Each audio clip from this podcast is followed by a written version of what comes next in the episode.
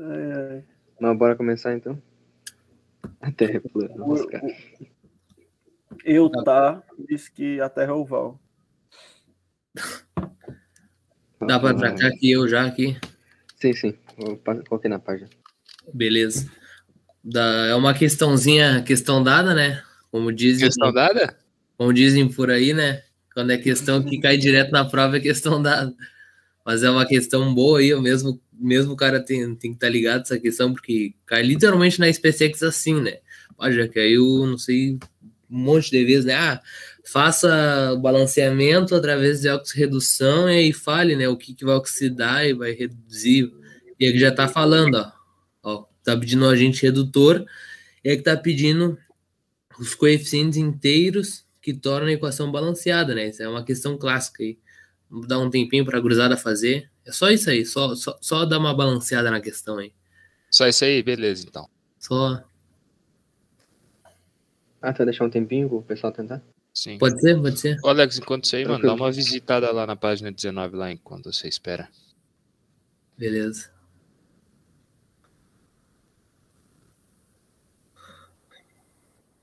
Opa.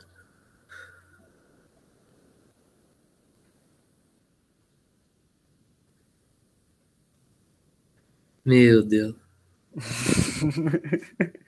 Meu Deus, cara.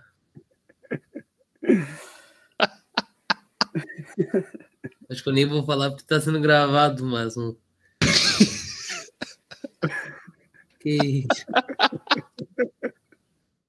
Caramba, cara. Quem é que fez essa desgraça? Não, Essa página é sagrada. que a gente não sabe, cara. E pior que a É gente não sabe. não. É, pior É que sem zoeira, a gente do não sabe. É o uso exclusivo do sapo essa página.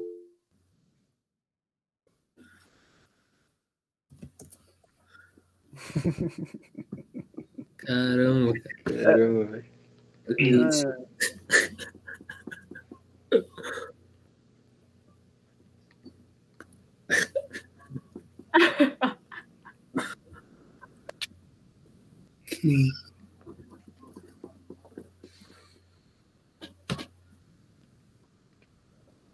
mas são apenas mil.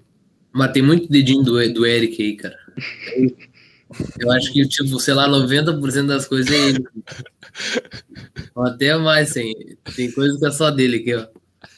Aí eu tendo a concordar. Mas são apenas mil contra o Alex Marinheiro do Brasil.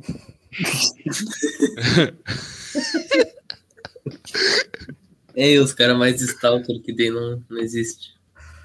É, e a gente sa- sabe muitas táticas de stalker.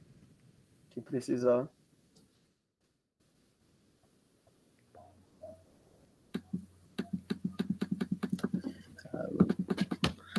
Inclusive, eu tenho uma foto de outro, outro membro aí, depois eu mostro pra vocês. Rapaz.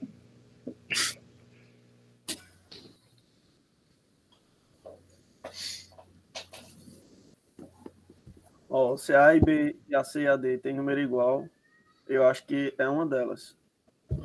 Alex.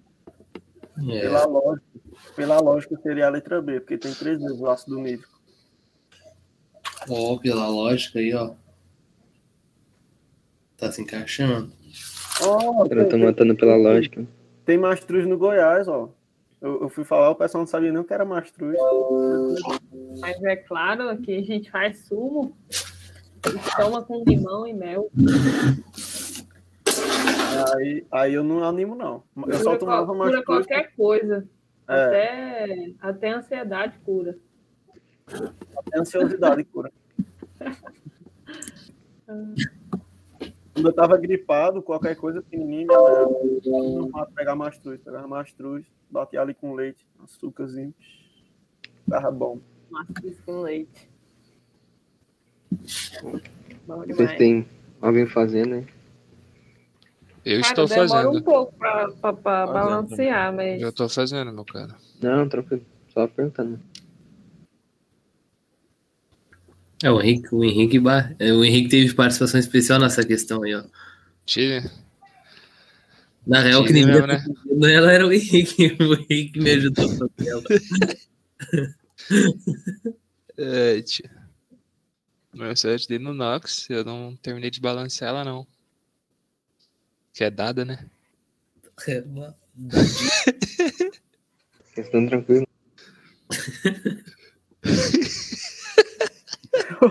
Os caras estão bêbados. Rapaz, então na noia, viu? Tu é doido. Ai, caralho. O Marcos aí. Boa tarde, Marcos. E Marco, velho. Ué. Tá.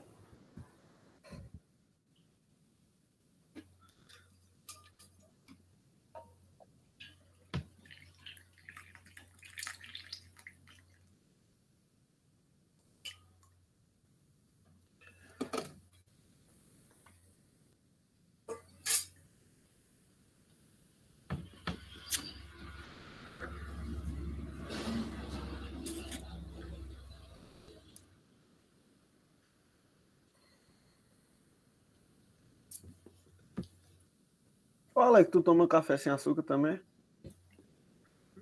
Ah, depende do dia. Ah, Tem dia que eu tô mais, mais grosso. psicopata. Mas psicopata aí tu toma sem açúcar. que... Não, eu não tenho essa, essa vertente de psicopata, não. Ah, se toma sem a açúcar, tem. Não, totalmente 100% de sanidade.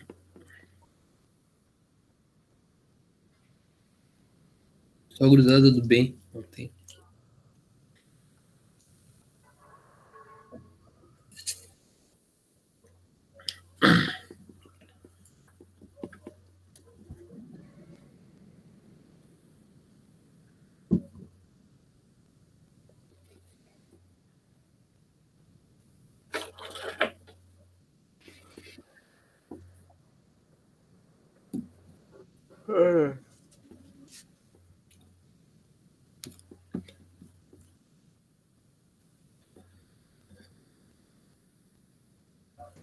Só avisando aí também que se alguém fez ela antes, a questão, ou quando terminar, só mandando no YouTube aí, qual vocês acham que é.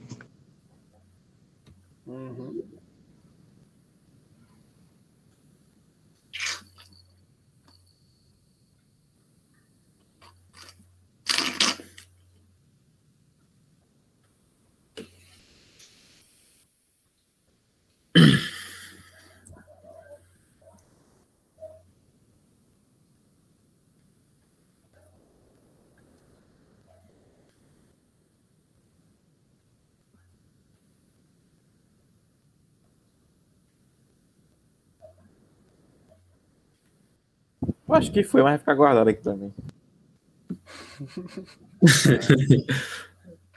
Oh, aqui não foi, não. Eu Confundi só acho- umas coisas. É, é- esse balanceamento é, é complicadinho, assim, e não, e não, tô, não tô eu que tô falando, assim, é, eu mandei pra uma professora minha, ela falou que ela achou, que ela, ela mesma achou bem complicado o balanceamento mesmo. Ela não, não, não tinha feito um balanceamento tão chatinho assim. Eu uma, fiz uma confusão aqui, eu vou esperar a resolução.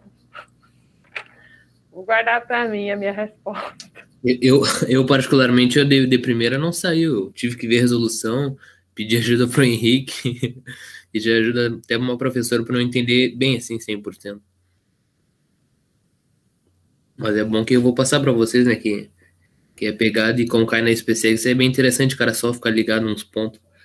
Vá aqui, né, o cara nunca sabe. Mas é balanceamento, então vale a pena.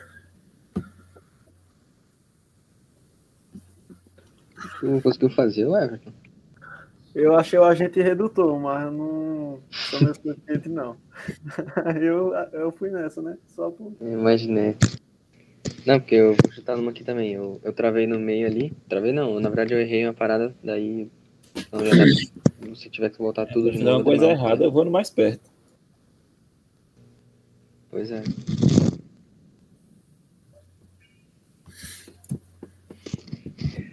A Ana falou que, que achou uma, mas talvez tenha alguma coisa de errado. E o Pedro. Pedro mandou ele tinha, ele, ele te viu. Ah, descobri que eu não tava achando. Eu copiei a reação errada. Ah, não. né? Tá ligado o. FE, o nitrato de ferro ali? Eu só coloquei FE. agora vai, agora vai, pera um pouquinho.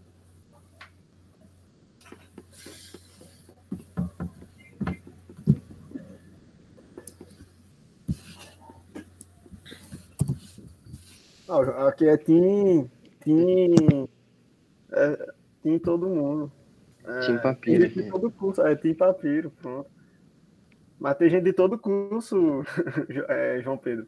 Tem o pessoal do TM, do Estratégia, do Elite Mil, certo? Começou no Elite Mil grupo, mas agora a gente quer onde, onde tiver para aprender, a gente vai aprender. E onde for ruim, a gente vai dizer que foi ruim. É, eu tic-tac. Brincadeira, brincadeira. Não vou falar o nome, não. Rapaz. É brincadeira, é só opiniões. Pode perguntar aí, o curso que for ruim a gente não vai dizer que é bom, não. A gente vai dizer que esse é ruim. Mas o que for bom a gente vai dizer o que, o que for bom e a parte que é boa. Uhum. Já, só falando, Henrique, é- dá pra fazer já? é Lembrei que de fazer. comentar, Só pra não fazer, passar muito fazer. do horário. Tá, beleza. Não, não, vou, vou fazer sim. Então, quando só o Henrique tá terminando aí, mas pode, pode seguir tracando, Henrique. Depois tu, tu vê aqui. Eu só vou dar, vou dar uma diminuída aqui, né? Só para só pra ter bastante espaço pra gente dar prioridade para aqui, para essa para todo esse balanceamento aqui. Fazer bem bem grande aqui para não causar confusão mesmo. E até mesmo para não me perder. Só vou apagar aqui e o bueno, fazer aqui. Fazer então esse balanceamento que é realmente bem bem chato mesmo, não, bem complicado, realmente bem difícil mesmo.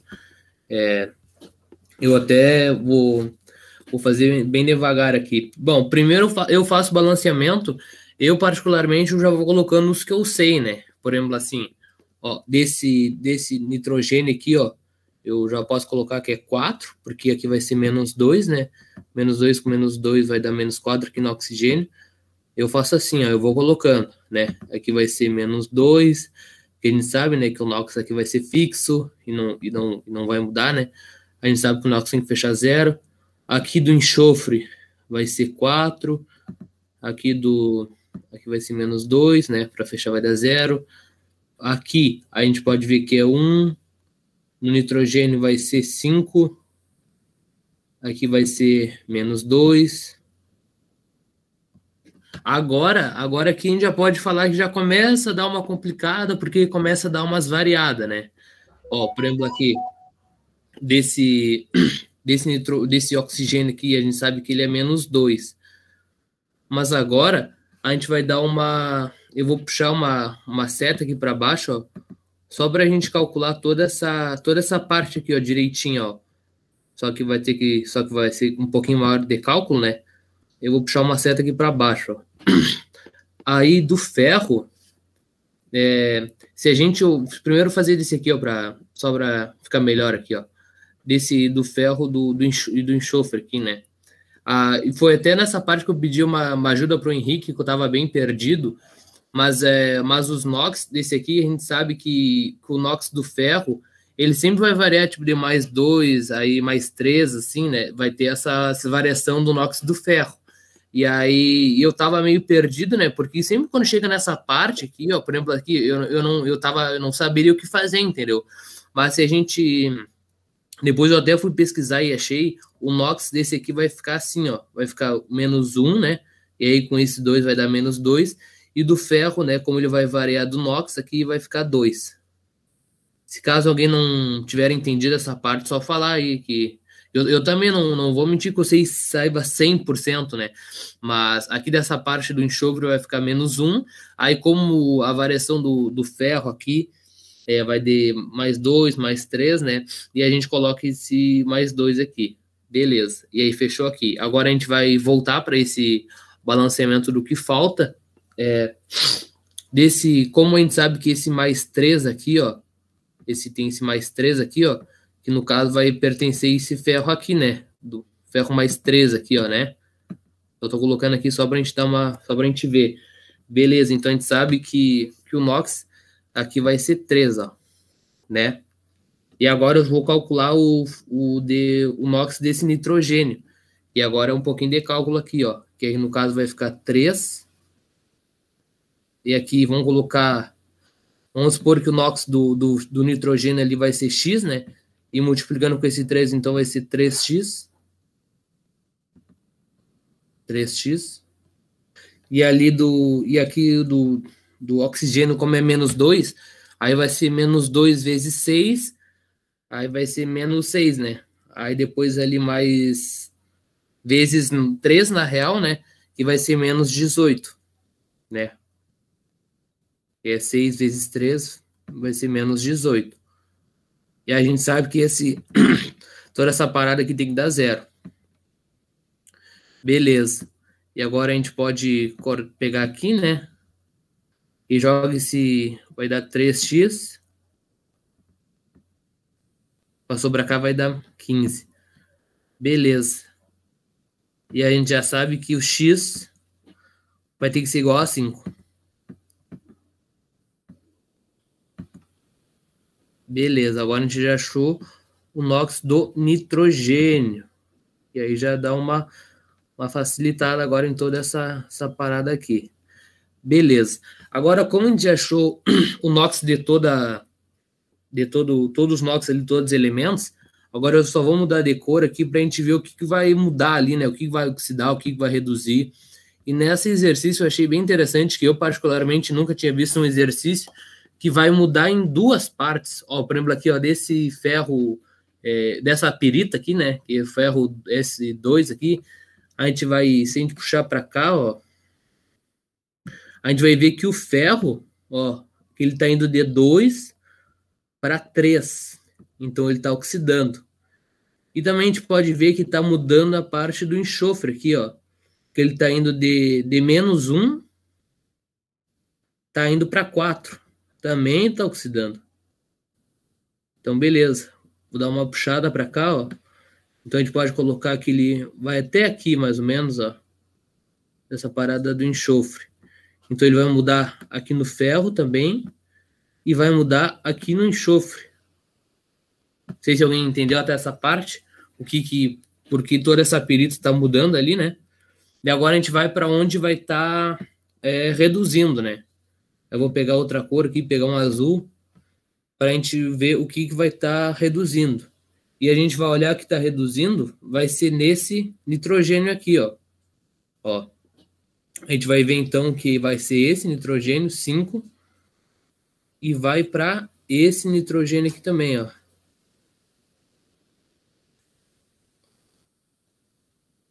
Ó, beleza.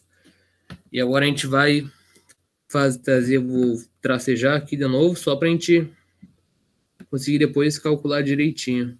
Ó, aqui mais ou menos é que então reduziu, ó.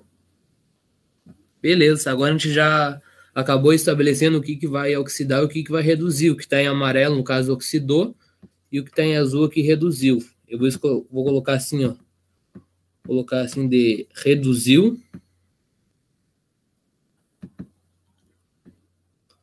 Aí no caso ali reduziu um só, né? E como ali é um, e aqui vai ser só um, né? Passou de 5 para 4, foi um. E aí não multiplica nada porque não porque não tem nenhum valor aqui, né, junto, a, junto com nitrogênio. Então vai ser só aqui mesmo. Ó, reduziu um, fechou. E agora a gente vai ali para os que oxidaram e a gente vai ver que vai ter uma, uma, uma, parada bem interessante aqui, ó, porque como são dois elementos que acabaram oxidando, e eu particularmente eu nem saberia como fazer, depois eu fui pesquisar como é que você fazia quando era dois elementos que mudaram, a gente pode colocar assim, ó, que oxidou então, né, colocar assim, e foram dois elementos, né, então a gente primeiro vai ver Dum, que a gente vai ver aqui do ferro, que ele passou de 2 é, para 3, então oxidou 1, um, né? Colocou 1, um, e ali não, aí ali não vai multiplicar nada, né? Porque tá porque ali no caso não, não tem nenhum número acompanhando ali o ferro, né? Tipo, não tem nenhum não tem nenhum, nenhum número, né, de, de elemento ali, é apenas um elemento de ferro, então não vai estar tá multiplicando. É, Ele... Opa, pode falar. É, você vai usar o mesmo raciocínio, é? Como assim? Da- Acho que sim. De, de, de balancear por oxirredução, você vai usar o mesmo raciocínio, então. Sim. Isso, isso. Ah, tu diz que né, os dois elementos ali. Isso. Isso, isso. É, é o mesmo raciocínio. É o mesmo raciocínio, ó. Aqui a gente pode. Só que vai ter que somar, entendeu? Em vez. É, é- é simplesmente fazer um mais outro e soma, ó. E agora a gente vai. A gente pega do. Aqui do enxofre, a gente vai ver que no caso ele oxidou 5, né? Passou de menos 1 para 4, foi para 5. Só que ele multiplica por 2, que são 2 de enxofre, ó. Ó, né? Ele Tá aqui, ó. Tem, no caso tem o 2 aqui, ó. E aí deu. E aí é só ver que Ah, entendi. e aqui é 11, ó. 10 mais 1, 11. E aí fechou, tá? E já descobriu o Hum. mais, mais complicado, assim, né? No caso. E agora Uma é só. aí, Alex. Oi. No, no YouTube a Ana perguntou, então, eh, quem vai ser o agente redutor vai ser a Pirila? Pirito, aí. Opa, Pirita. Aí. Ah, então Aí. fechou.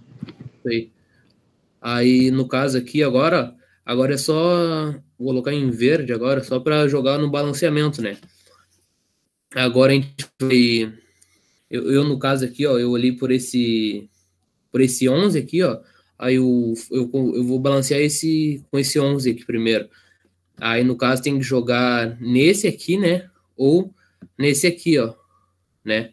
Aí dá para fazer por, por teste aí, mas eu vou colocar direto, ó.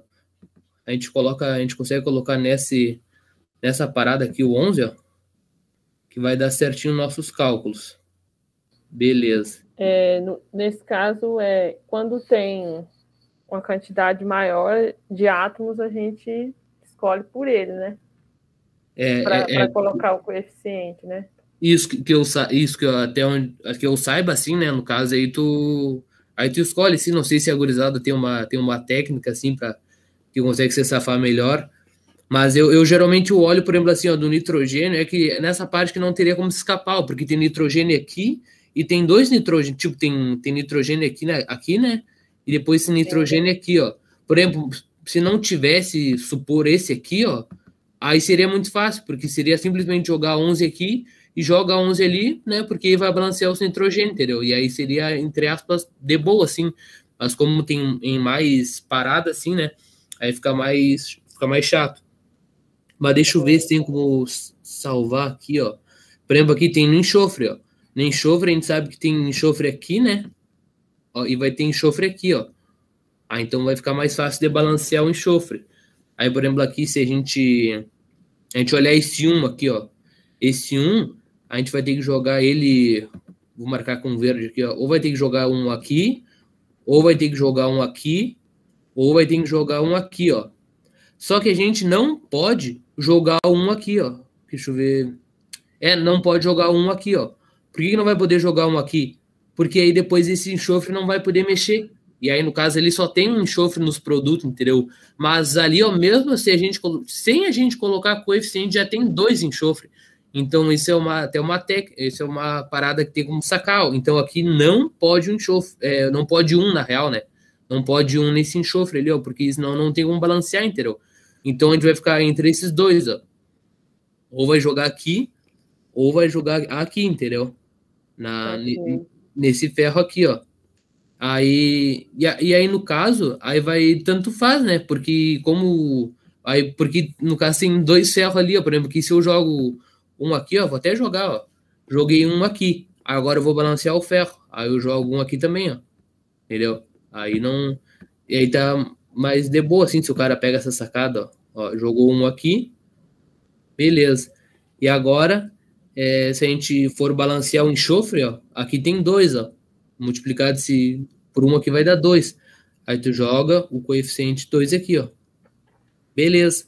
Agora tá faltando para balancear esse nitrogênio aqui, ó, que a gente pode ver, ó. E tem três nitrogênio, então joga o 3 aqui.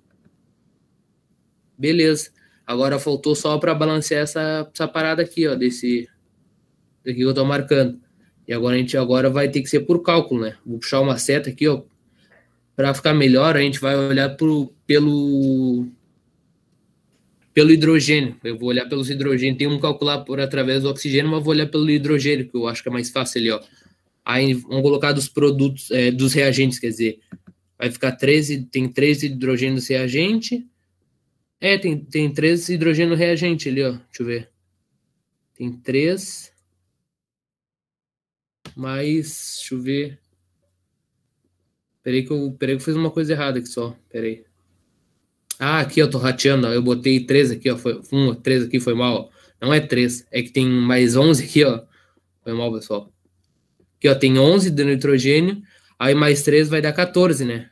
Aí tu joga o, o 14 aqui, ó. Não sei se, não sei se o pessoal pegou. Que eu ratei aqui, ó. É 14, não é? É, deu, deu para entender. O 11 ali, você não vai mexer mais nele, né? Você, você coloca ele. Não, não, não. Ag- Agora, agora, tá, agora tá tudo 100% certo. Agora é só descobrir aqui, ó. É que eu botei 13 aqui, ó. Só que eu contei só esse nitrogênio aqui, ó. Eu fiz errado, não contei esse nitrogênio, não, não cheguei a ver, não prestei atenção. Agora sim vai dar certo, ó. Ali no caso vai ser 14, né? Agora sim, calculando a parte dos hidrogênios. Agora vai ser 14 aqui nos reagentes. Ó. 14 né, hidrogênio reagente. Vai ter que ser igual. Aí tu joga. Agora sim, joga 2x aqui, ó. Vamos jogar 2x, ó. Que x vai ser o, vai ser o coeficiente que a gente quer, ó. Vai ser essa parada aqui, ó, que a gente quer, ó, o x aqui. E aí o x vai ter que ser igual a 7. Agora sim, fechou. Aí acaba o exercício aqui. Ó. Só apagar aqui. Você já balanceou o oxigênio ou você fez isso agora? O oxigênio. o que Eu balancei o hidrogênio aqui, ó. Ó. Aqui no caso. ó. Aí já balancei o oxigênio, né? Não, os oxigênios tá tudo certo. Ah, tá. Se alguém quiser fazer para conferir, mas, mas tá certo, sim. É que eu, eu acho que quando tu faz o balanceamento dos outros, ele fica balanceado automaticamente, né? O oxigênio. Isso, isso, isso. É, Eu tem, tem, é, tem como, isso, isso, tem como fazer para garantir, mas eu, mas é que tá certo, entendeu? Se alguém quiser fazer aí, mas, mas tá certo, sim. Vai Eu ficar mim. depois é, é que às vezes que eu errava balanceamento, eu sempre percebia quando chegava no oxigênio, né? Eu tinha errado. Sim, sim, é. Se, se der errado no oxigênio, deu errado tudo, na real, né? O oxigênio é o mais complicado de balancear, né, na real. Aí, o finalzão, assim, né? Beleza, então, pra, só para terminar a questão aqui, ó, que o exercício pede a soma dos coeficientes, que aqui vai ser, vai ser 1 mais 14, vai colocar aqui direto, vai dar 15 aqui, né? 15 mais, é, mais 3 mais 18, vamos colocar ali, mais 18. Eu tô somando aqui, tá, pessoal? Por isso que eu coloquei assim essa soma. Mas enfim, aqui vai ser 18 mais 18, vai ter que ser 36, né? 18 vezes 2, 36.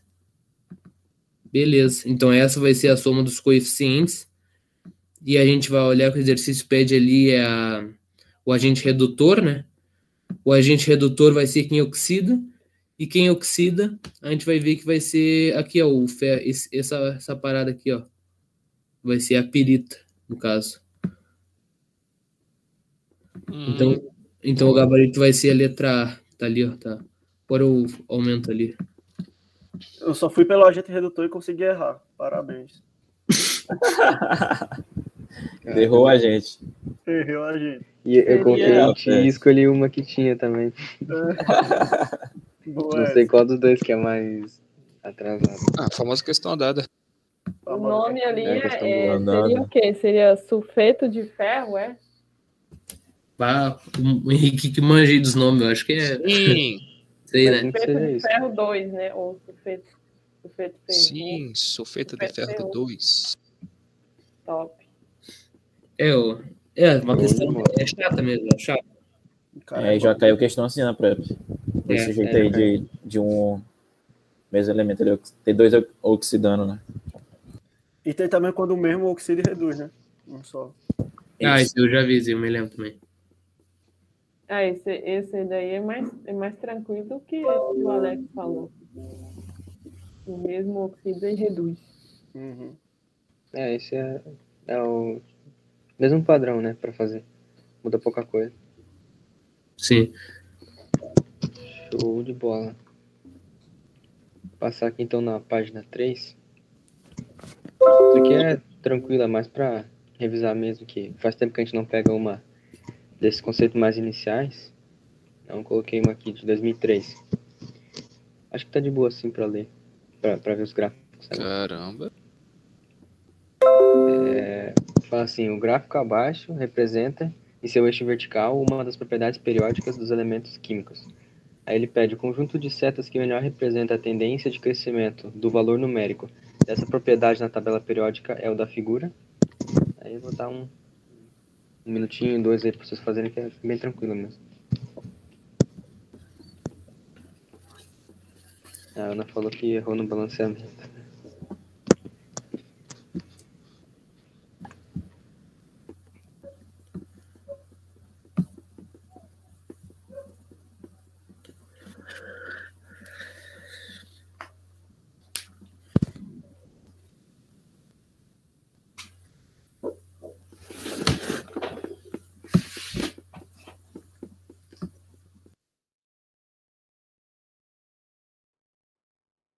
Ah, o que é aquele EV ali na esquerda?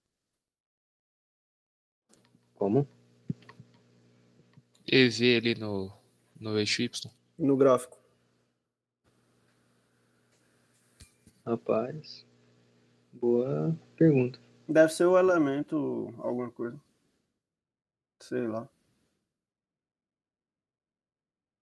É, não sei. Sei lá. Será Sei que ele não, ele não fala no gráfico também? Tá muito simples pra ser verdade. Também Não, acho. é bem tranquilo.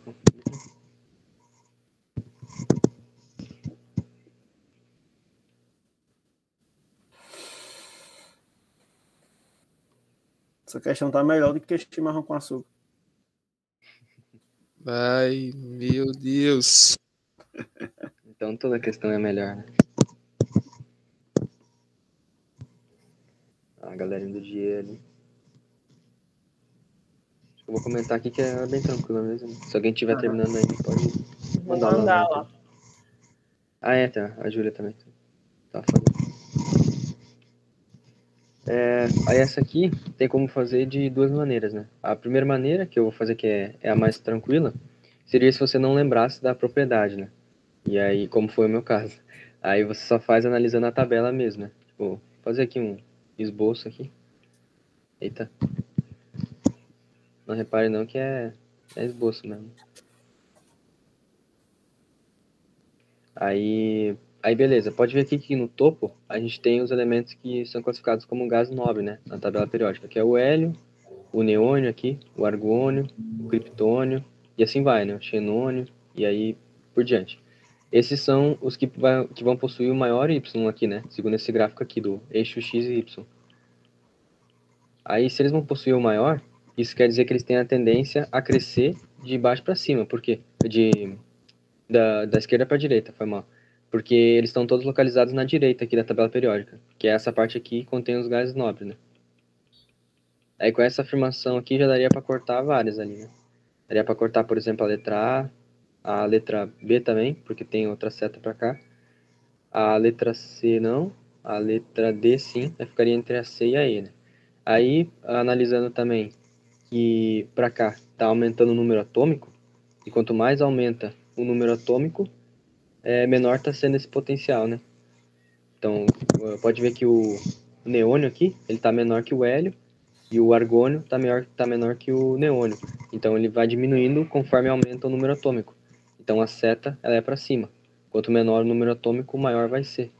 Então, vai ser para a direita e para cima. Consequentemente, vai ser a letra E, nosso gabarito. Aí, só comentando aqui o, a propriedade, vocês vão apagando aqui também, que eu dei uma pesquisada no, no Feltro, tá, para revisar, porque, como eu falei, eu não tinha lembrado. Esse aqui vai ser o potencial de ionização, que ele nos dá na tabela, né? Que seria a energia necessária para arrancar um elétron. E aí, pensando nisso, sabendo a definição, faz todo sentido, né? Porque os gases nobres, eles vão ser os elementos que vão ser mais difíceis de arrancar elétron, né? Tendo em vista que eles já estão com o octeto formado. Então, por isso que eles são os mais difíceis, e seria essa configuração. Aí, só aproveitando para comentar algumas, a letra A aqui foi uma que eu, das que eu lembrei, que é de raio atômico, que ele cresce né, de cima para baixo e da direita para esquerda, aqui na letra A. Aí algumas outras eu tive que pesquisar.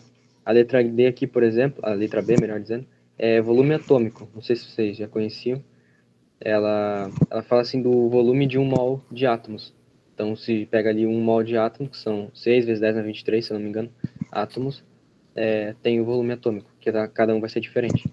Aí tem outras aqui também, a CF seria afinidade eletrônica, e a D, por último, seria ponto de fusão e ebulição. Né? Dá também a eletropositividade também. Como? Letra A também, eletropositividade. É, Na verdade, a, a letra D, você confundiu. Parece com ponto de ebulição e fusão, mas é densidade. Quando você, tiver essas duas setinhas verticais, uma virada para cima e outra para baixo, é que vai ser ponto de fusão e ebulição. A- a- Ali o C é o que mesmo? Que não pega os gases nobres mesmo? A C seria eletroafinidade. Isso, eletroafinidade. Outra coisa que eu lembrei da, dessa energia de ionização é, é só você lembrar, quanto menor for o átomo, ou seja, quanto menos camadas ele tiver, e você sabe que, olhando na tabela periódica lá, quanto mais, quanto maior for o período dele, mais camadas ele tem, né? É, quanto menor for o átomo, ou seja, que ele estiver lá em cima, hélio, é, sei lá, boro, carbono, maior será a energia dele de ionização. Pode lembrar assim também. Qual seria a diferença mesmo na D ali que tu comentou?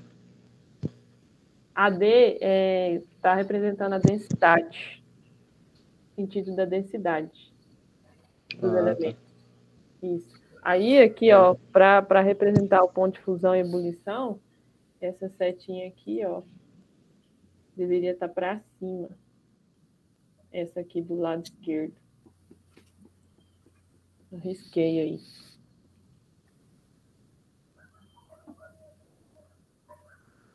Ah, entendi. É, eu tava dando uma olhada no feltro, porque, como eu falei, eu não lembrava muito desse assunto. Aí, acho que eu confundi essa letra D mesmo. Mas bom, muito bom. É, essas, essas aí. Eu, nem, eu acho que eu não peguei no feltro, não. Foi numa aula que eu vi isso. Não lembro exatamente. Mas eu também tive que colar aqui, eu não sabia de cabeça, não. Ah, show de bola. Tem uma pergunta da Ana. é, Pode dizer que a energia de ionização é inversamente proporcional ao raio? É, né? Boa pergunta. Sim, senhora. Quanto Quanto maior, maior o raio. o outro é menor. Isso. Só tem que cuidar que talvez tenha alguma exceção, não sei. É, ela, ela também é, ela é inversamente proporcional à eletroafinidade. Mesmo, mesmo elas parecendo, né? Se você olhar o gráficozinho, a setinha parece. Só que a eletroafinidade ela não pega os gases nobres, né? Mas sim, é inversamente proporcional. Quanto maior o raio, menor a energia de ionização. Quanto menor o raio, maior a energia de ionização. Igual é, é eletronegatividade e eletropositividade, né? Vai ser inversamente também. Sim. Pô, muito bom. O que eu acho bom bola. é pegar tipo, o elemento que puxa, por exemplo, a eletronegatividade. Você sabe que é o flu. Aí sabe onde ele tá, já sabe pra onde vai puxar, né? Sim. Ver qual que vai ser o maior. Aí já dá pra ter uma noção. É, lembrando que os gases nobres não entram nessa eletronegatividade.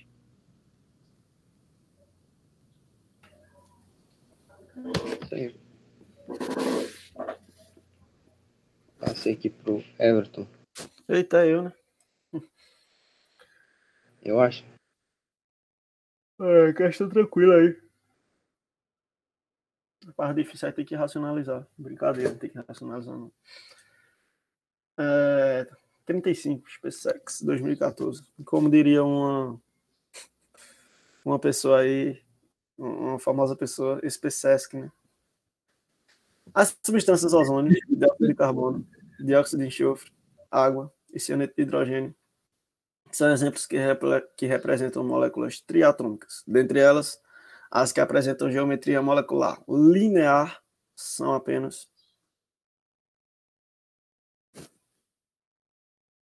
linear.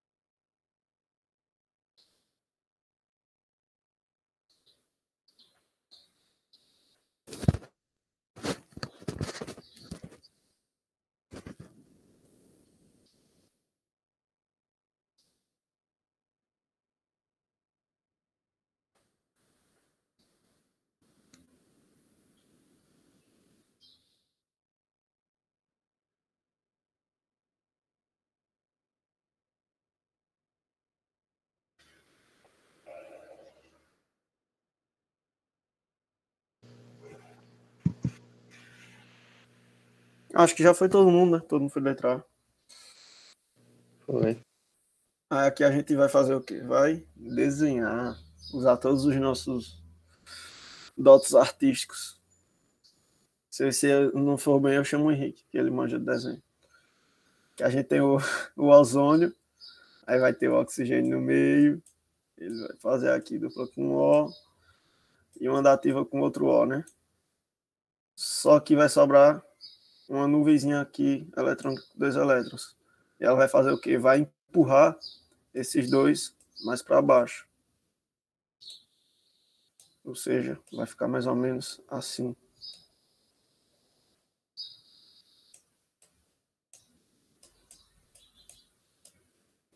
Porque vai ter a nuvenzinha aqui em cima. Ou seja, isso daqui não é linear. Não. Sai ozônio. Aí o que tem ozônio a gente corta. Onde é que tem ozônio? Aqui ozônio. C. E. E é isso. Agora vamos ver a próxima. Ali nós temos o dióxido de carbono.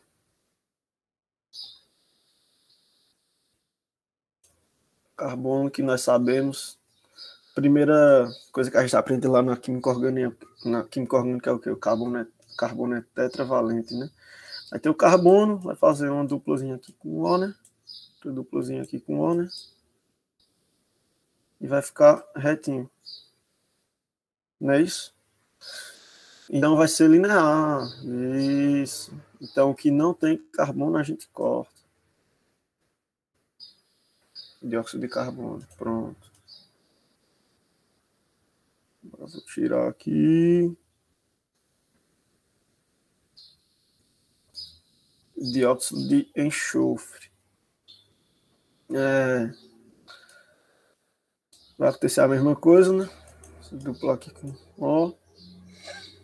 Eu não lembro se é uma dupla ou uma dativa aqui com, com outro oxigênio. Alguém lembra? Acho que é uma dativa, né? Acho que é ativo. E vai acontecer a mesma coisa que aconteceu lá no ozônio. Vai sobrar uma nuvem eletrônica, né? Que vai empurrar a galera. E não vai ficar retinho. Ou seja, isso aqui não é linear. Dióxido de enxofre. É, sai. A gente pode cortar a letra D. Já ficamos com o nosso gabarito que é a letra A. A água. Tá aqui o oxigênio. Fazer com hidrogênio. O hidrogênio, só que vai sobrar a nuvem eletrônica. Vai acontecer a mesma coisa que vai empurrar. Se a nuvem eletrônica, os elétrons aqui em cima vai empurrar para baixo. Aí ela não vai ser linear. Sai. Eita, peraí que eu apaguei coisa errada. Pronto. Vou apagar aqui.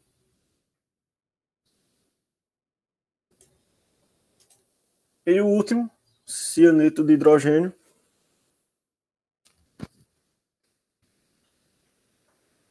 Vai ser o. Ah.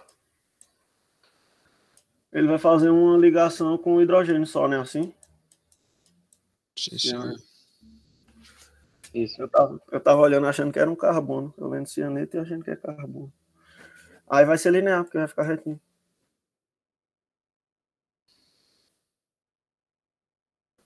É, tá correto. Se não tiver dúvida, se alguém tiver alguma colocação a fazer, É, pode. Cabo, é. É. que Tipo assim, ó.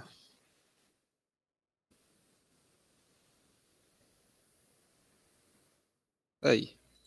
Hum, Daí fez as quatro ligações, não sobra nuvem nenhuma. aí vai ficar retinho, né? Sim, senhor. Show.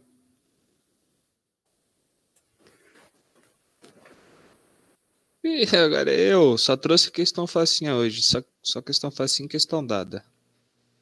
Química é lindo, né? Sim, e hoje já trouxe uma facinha, dá pra vocês fazerem aí. Boa sorte pra vocês aí. Pode ter mais de uma correta. Essas questões da unha, né? Da unha, né? Isso aí mesmo.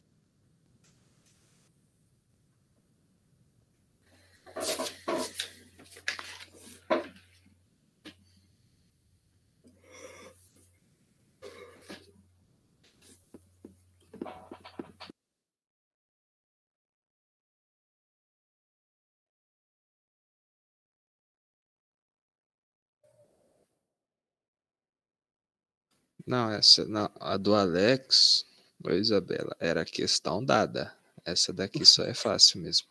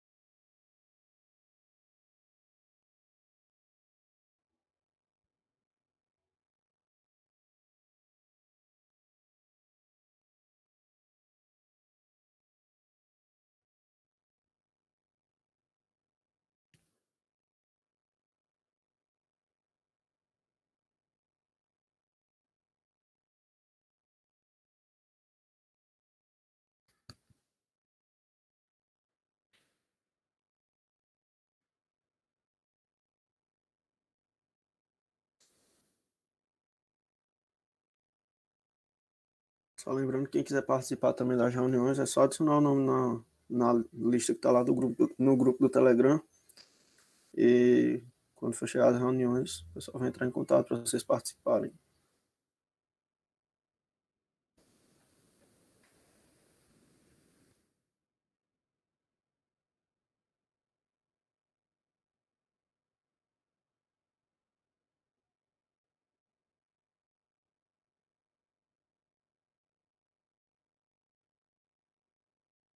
Nossa, fiquei tão feliz que todo mundo foi. Uns quantos foram na 5 ali na, na minha soma também. O barro eu não vou junto também, se eu errar.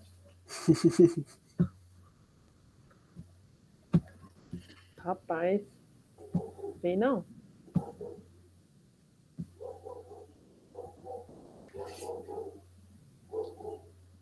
Acho que a maioria foi ali, né? Não sei se tem mais alguém fazendo.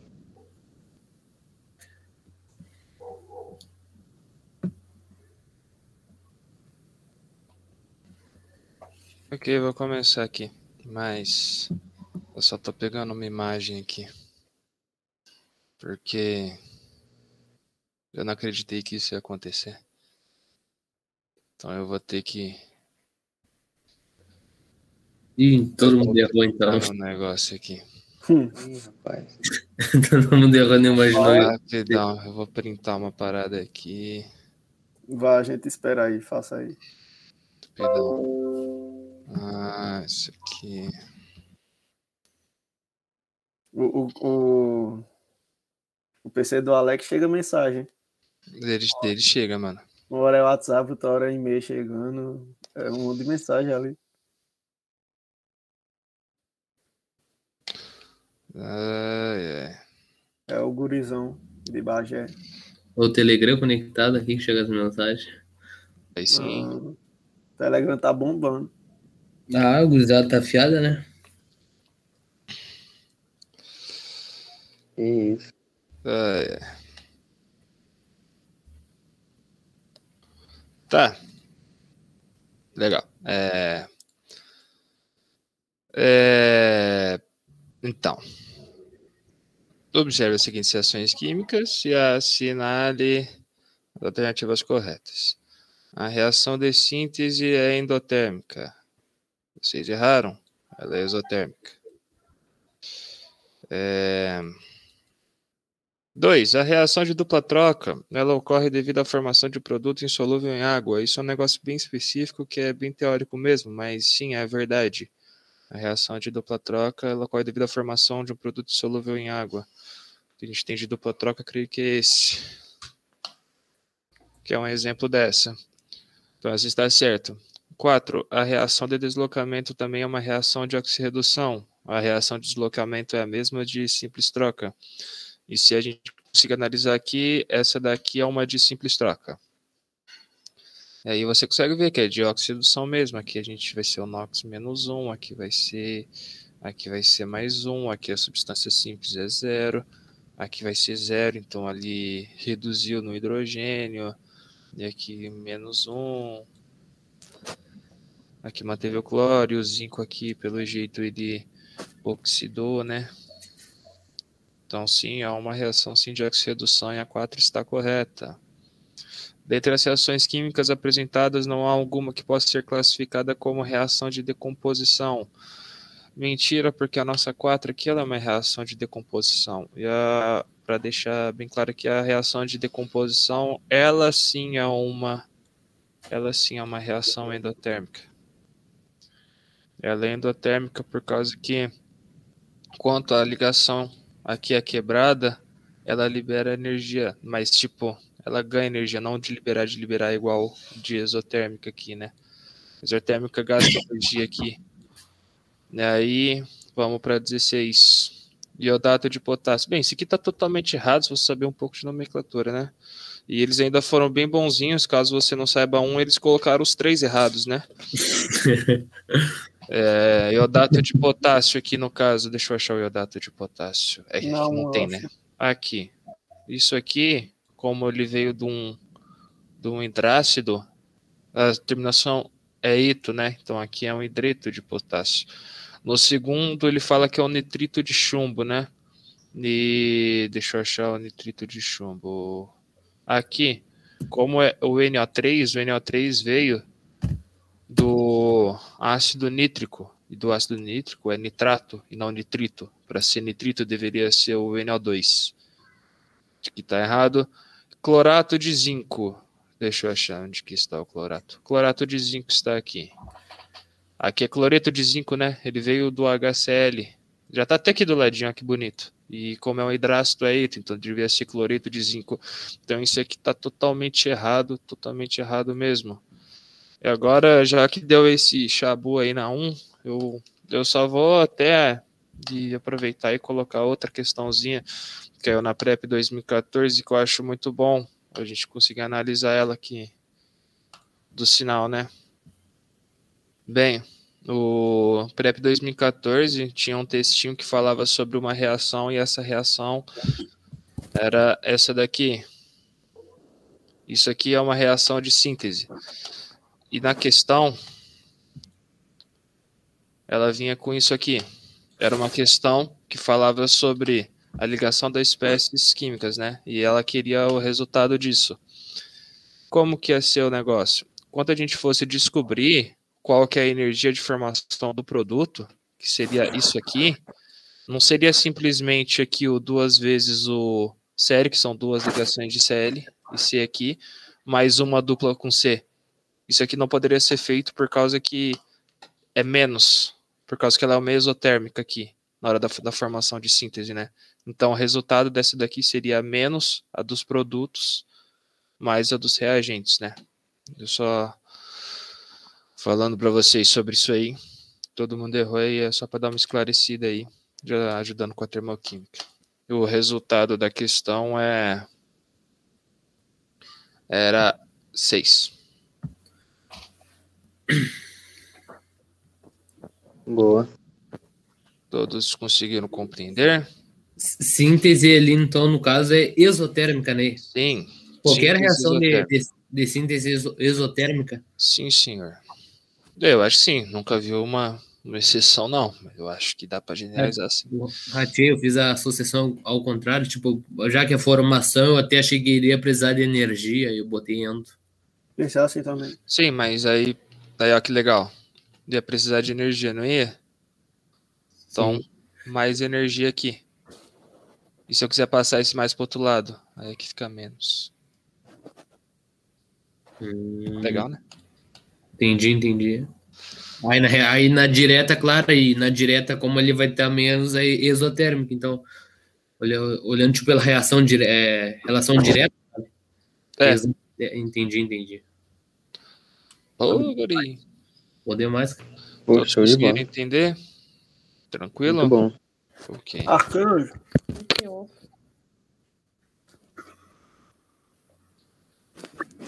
Passei aqui para Isabela. A minha é fácil de verdade. Não tem pegadinha. São dadas as seguintes afirmativas. Thomson, seu modelo atômico, descreveu o átomo como uma estrutura na qual a carga positiva permanecia no centro, construindo o núcleo enquanto as cargas negativas giravam em torno desse núcleo. 2. Um átomo no estado fundamental que possui 20 elétrons na sua eletrosfera, ao perder dois elétrons, gerará um cátion bivalente correspondente, com configuração eletrônica segundo o di diagrama de Linus Pauling. 3. A afinidade eletrônica, também conhecida por eletroafinidade, aumenta conforme o raio atômico diminui. Dessa forma, devido ao seu menor raio atômico, o oxigênio possui maior afinidade eletrônica do que o enxofre, ambos pertencentes à mesma família da tabela periódica. E 4. O raio de um íon negativo é sempre menor que o raio do átomo que lhe deu origem.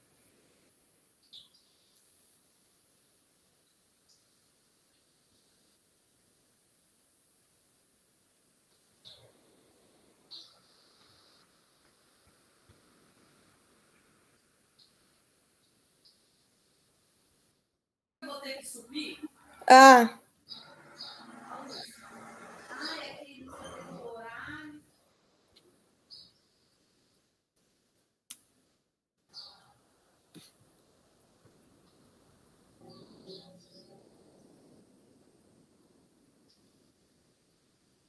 É, hoje não tinha como não, 100% não. Química é chatona. Quer dizer, não, foi, é se sair no 50% tá no lucro, pô, agorizado. Né? Hoje a Juliana ainda me falou, falei, a Juliana falou assim, Viane, você tem 50% já é falei, vitória. É. Ah. ah, o Henrique fechou 100%, né? Tá o Henrique não tem como, não. Você tá doido?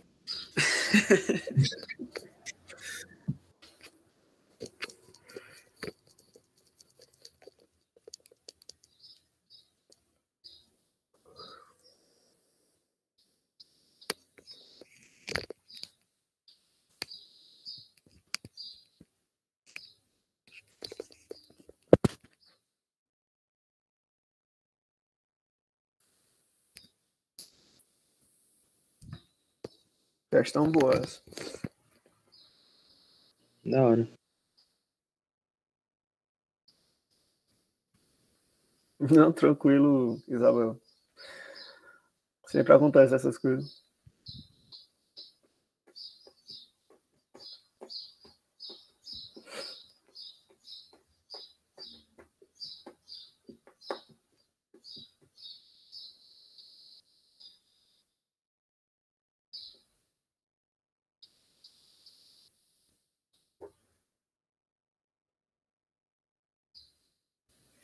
Tem mais alguém fazendo?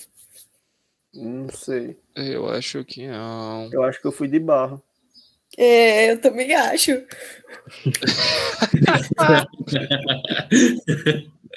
Nem Isabela te perdoa, Everton. Não, mas ó, ele acertou 50%. Ó, tá vendo aí? Ó, 50%. É, você, Sujou quem, só metade. Quem fala que tem que tirar 70 já tá bom? Quem é que fala isso? É, eu Steve, a lenda. Estudar pra tirar 7. Vou estudar pra tirar 7. ó, vou começar aqui, ó. Na 1, ele fala que Thomson, que é o do segundo modelo atômico, é, descobriu lá aquela parte dos elétrons que. daquele modelo planetário, sabe? Essa afirmação tá errada. Porque o modelo dele foi baseado. Tanto que foi. Compararam com pudim de pasta, se eu não me engano. É. Aí eu peguei uma imagem para mostrar. Ele, tipo, a teoria dele era assim: os prótons no meio mas ele não tinha descoberto o núcleo, então para ele ficava tudo misturado ali, prótons e elétrons.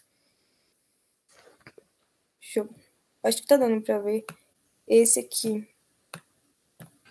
Legal essa imagem aí que você pegou. Você gostou?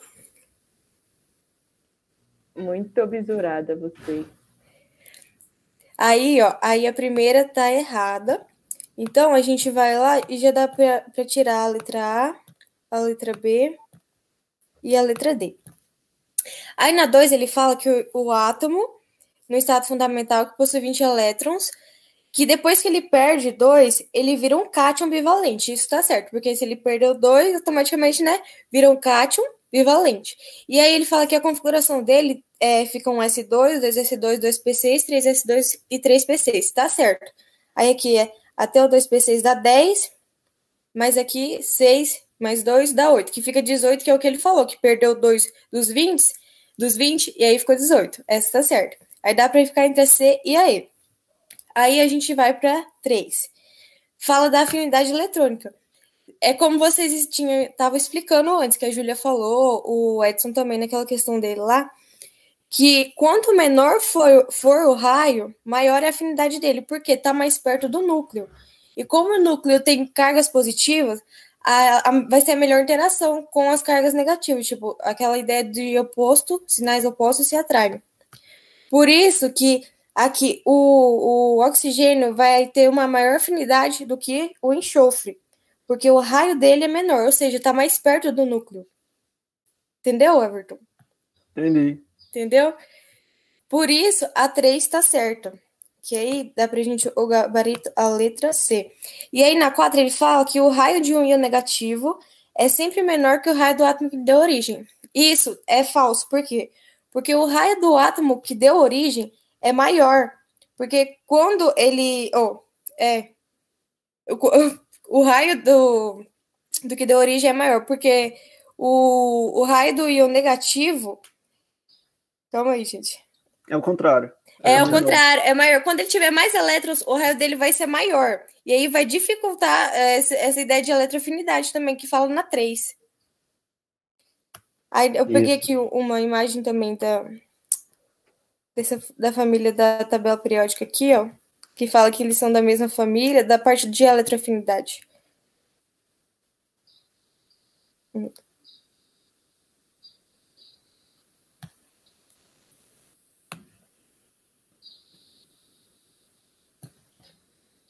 Aí, tipo, aqui, ó. É, é o flúor, né?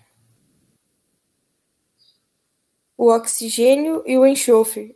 Oxigênio e enxofre aqui, ó. Acho que não dá para aumentar mais. Acho que até dá. Só vai cortar uma parte dela, eu acho.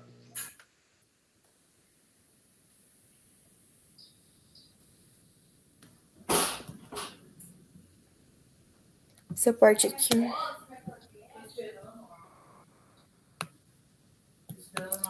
Que é igual na explicação que o Edson falou lá, por exemplo, quando ele tiver mais para cima aqui, tirando os gases nobres, a afinidade dele vai ser maior. Vocês têm alguma dúvida? Não. Você Eu pode voltar na imagem ali do, da escadinha? Qual? Da, da escadinha os modelos? Ah, tá, peraí. Essa. É, isso aí mesmo. Pera aí.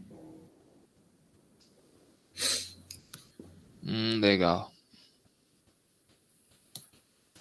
É que. É que, sei lá, a imagem ela fica. É bonitinho isso aí, só tem que saber que o do Tonso ali, a carga positiva, ele fala da esfera dele tem carga positiva, mas não que são. Não que são prótons, tá? É só ah, ele não, não falava prótons ainda? Não, quem descobriu o próton era meu mano Ernesto Rutherford. Ah, tá. É teu mano mesmo. Ernest Rutherford. Foi ele que falou, que deu, denominou o próton e tal. Do okay. Tom, se não me engano, era, ele fala que tem os elétrons, eles, os elétrons em volta, que tem a carga positiva em volta, só que aí a massa da esfera que é de carga positiva, mas não que é um próton. É que a gente acostuma já com próton, mas desculpa. Não, minha filha, não. fique totalmente sossegada. Não, muito bom. Boa. Eu não tava lembrado disso aí, não. Não podia falar com o próton. É uma coisa interessante também que eu rodei esses dias é que fala assim que Thomson fala que é maciço o átomo. Aí eu fiz, não, pudim maciço, nada a ver. Aí eu botei é. que era errado. Só que era certa, é maciço. É porque Sim. passa a ideia do pudim, só que é maciço. É por isso que eu uso o Thompson como ideia do brigadeiro. Aí, ó. Bizu. Brigadeiro? Como é que é? Falei o do brigadeiro. Thompson é brigadeiro. É maciço. É que a gente fala que é pudim, só que o pudim, eu imagino uma coisa mole, assim. Aí eu não pensava que era é, maciço. imagino. Uhum. Aí eu não pensava maciço, pudim é mó mole. Aí uhum. só que é, ele falava que é maciço. Aí quando for nas questões tem que dizer que é maciço. Então tem que pensar é no rapadura. É. De Dalton até vai que ele fala da bola de bilhar, né? Aí você já imagina alguma coisa pesada. É. Aí dá pra saber que é maciço, mas de Thompson eu não pensava não que era maciço, não. Hum, vou até anotar. Fica dica, Rapadura com abelha hein? Bom demais. É, rapadura, bigra, bigra, brigadeiro. Opa! Aquela dicção. É, tem hora que então. Marco Velho! Passei pro. Ó, oh, agora embaçou. É, questão tranquilinha essa daí. Dá um tempo pra vocês fazerem, só vou ler. Vai. O sódio metálico reage com água, produzindo gás de hidrogênio e hidróxido de sódio, conforme a equação não balanceada. Aí tem, tá, tem a equação. Baseado nessa reação, são feitas as seguintes afirmativas. Tem as afirmativas e tal, das, das afirmativas feitas estão corretas. Tempo. Tempo.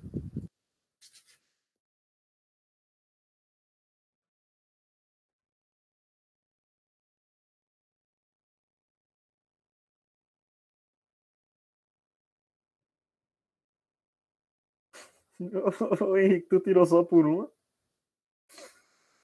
Quê? Eu só achei uma errada, aí já foi o gabarito. Rapaz.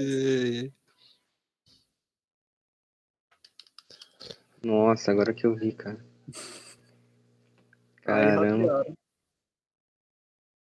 É, tu imagina quem tem essa sacada na hora da prova lá que fez essa Aí prova. é questão dada, né? Aí sai sorrindo à toa do lado. Peraí, tem, peraí, tem Nox? Tem Nox nessa daí? Ah, questão dada, questão dada. Box sedução, questão dada. Só fazer um aviso aqui, caso tenha algum elaborador da SpaceX vendo a live aqui. Tá tranquilo, tá? Pode deixar assim, não tem problema não, tá? Só pra é, deixar não, avisado. Tá, bom, você tá bom. Tá, tá tranquilo. Imagina, o, o elaborador de questão. Uma reunião de alunos.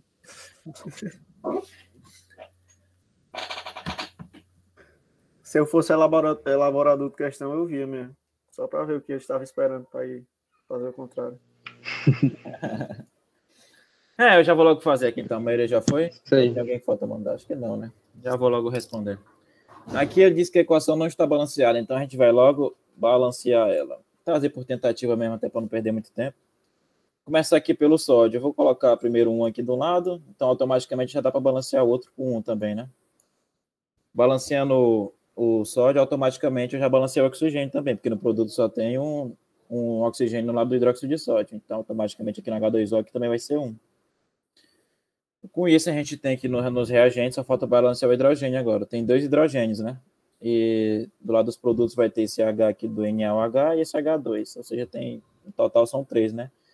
Então, a gente vai ter que colocar o coeficiente desse H2 como meio. quando for multiplicar o meio vezes o 2, ele vai ficar 1. Vai ficar um, um, um hidrogênio, mais o outro hidrogênio que vai ficar balanceado 2. Bom, bora primeiro agora. Bora para afirmativa 1 lá. Afirmativa 1. O sódio atua nessa reação como agente redutor. Por isso a gente vai ver o NOx de cada um, né? O sódio aqui, o primeiro, o Na.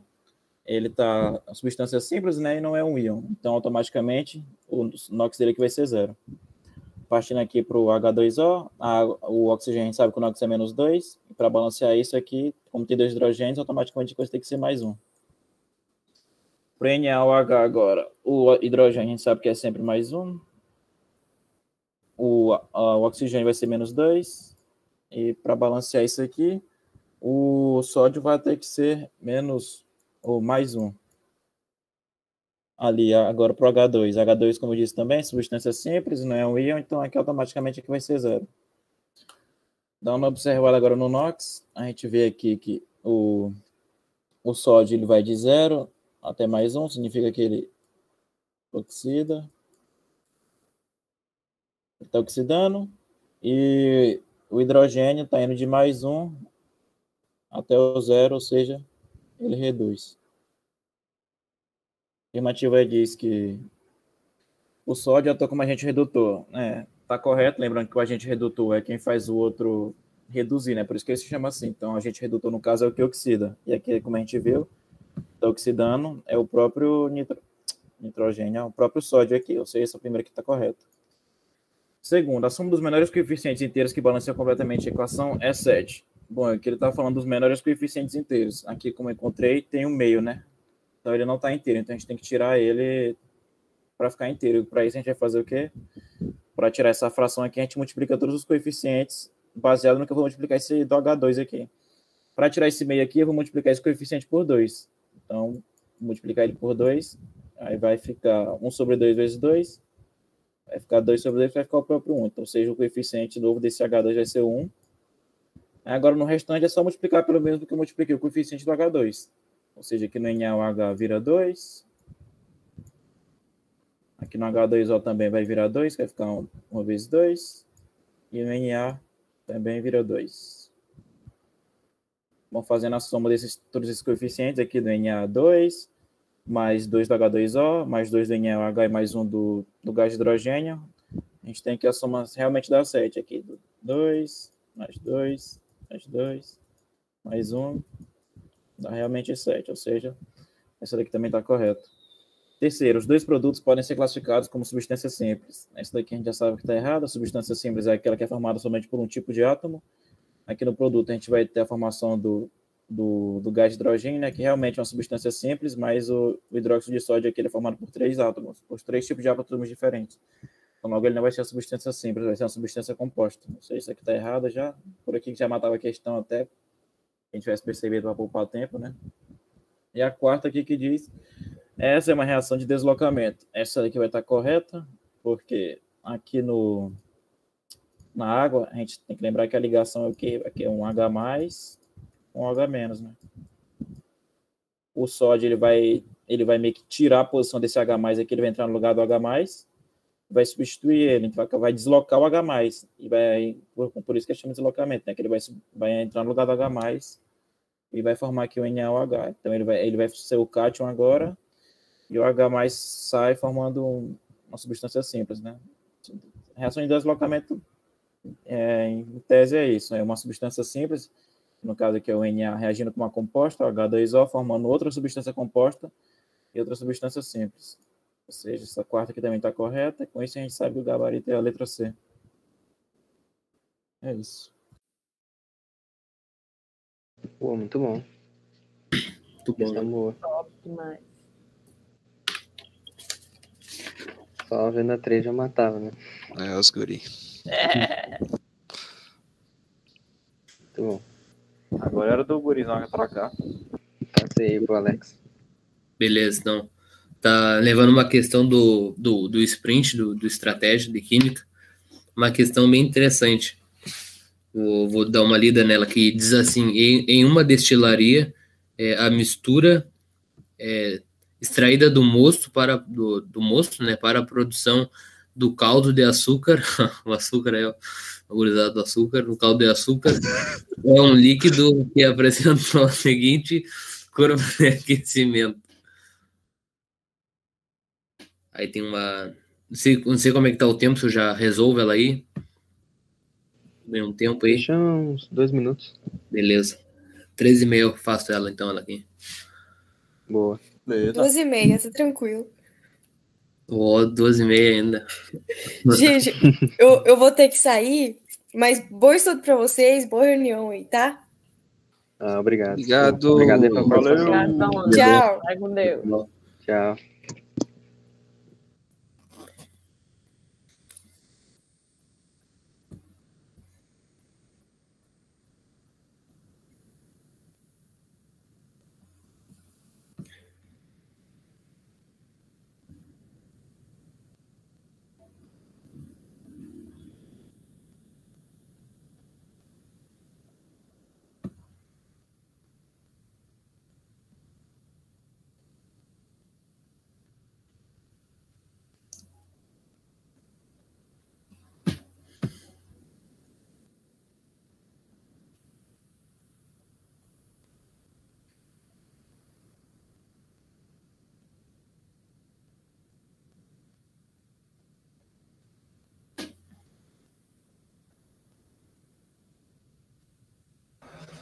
Eita, já saímos duas vezes aqui.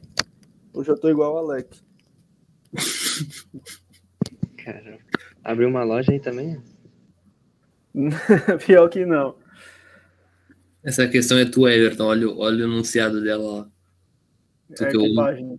Tu Qual que é a eu, página? na página 2. O Homem do Açúcar. Caldo do açúcar. Sim, como é que tu toma caldo de cana sem açúcar, Edson? Não, isso é com açúcar, né? Ah, então. Nunca Nossa, tomei tá caldo de caldo de açúcar, sei lá. Beleza, Sério? Não, não, nunca tomei, nunca tomei. Nunca tomei se comer, não sei se toma, se come. Não tem cana aí, não? Cana? Ah, Tem, tem Tem, até, mas eu tomei quando fui pro litoral uma vez. Mas aqui na região não tem, não. Onde eu Ah, moro. é bom.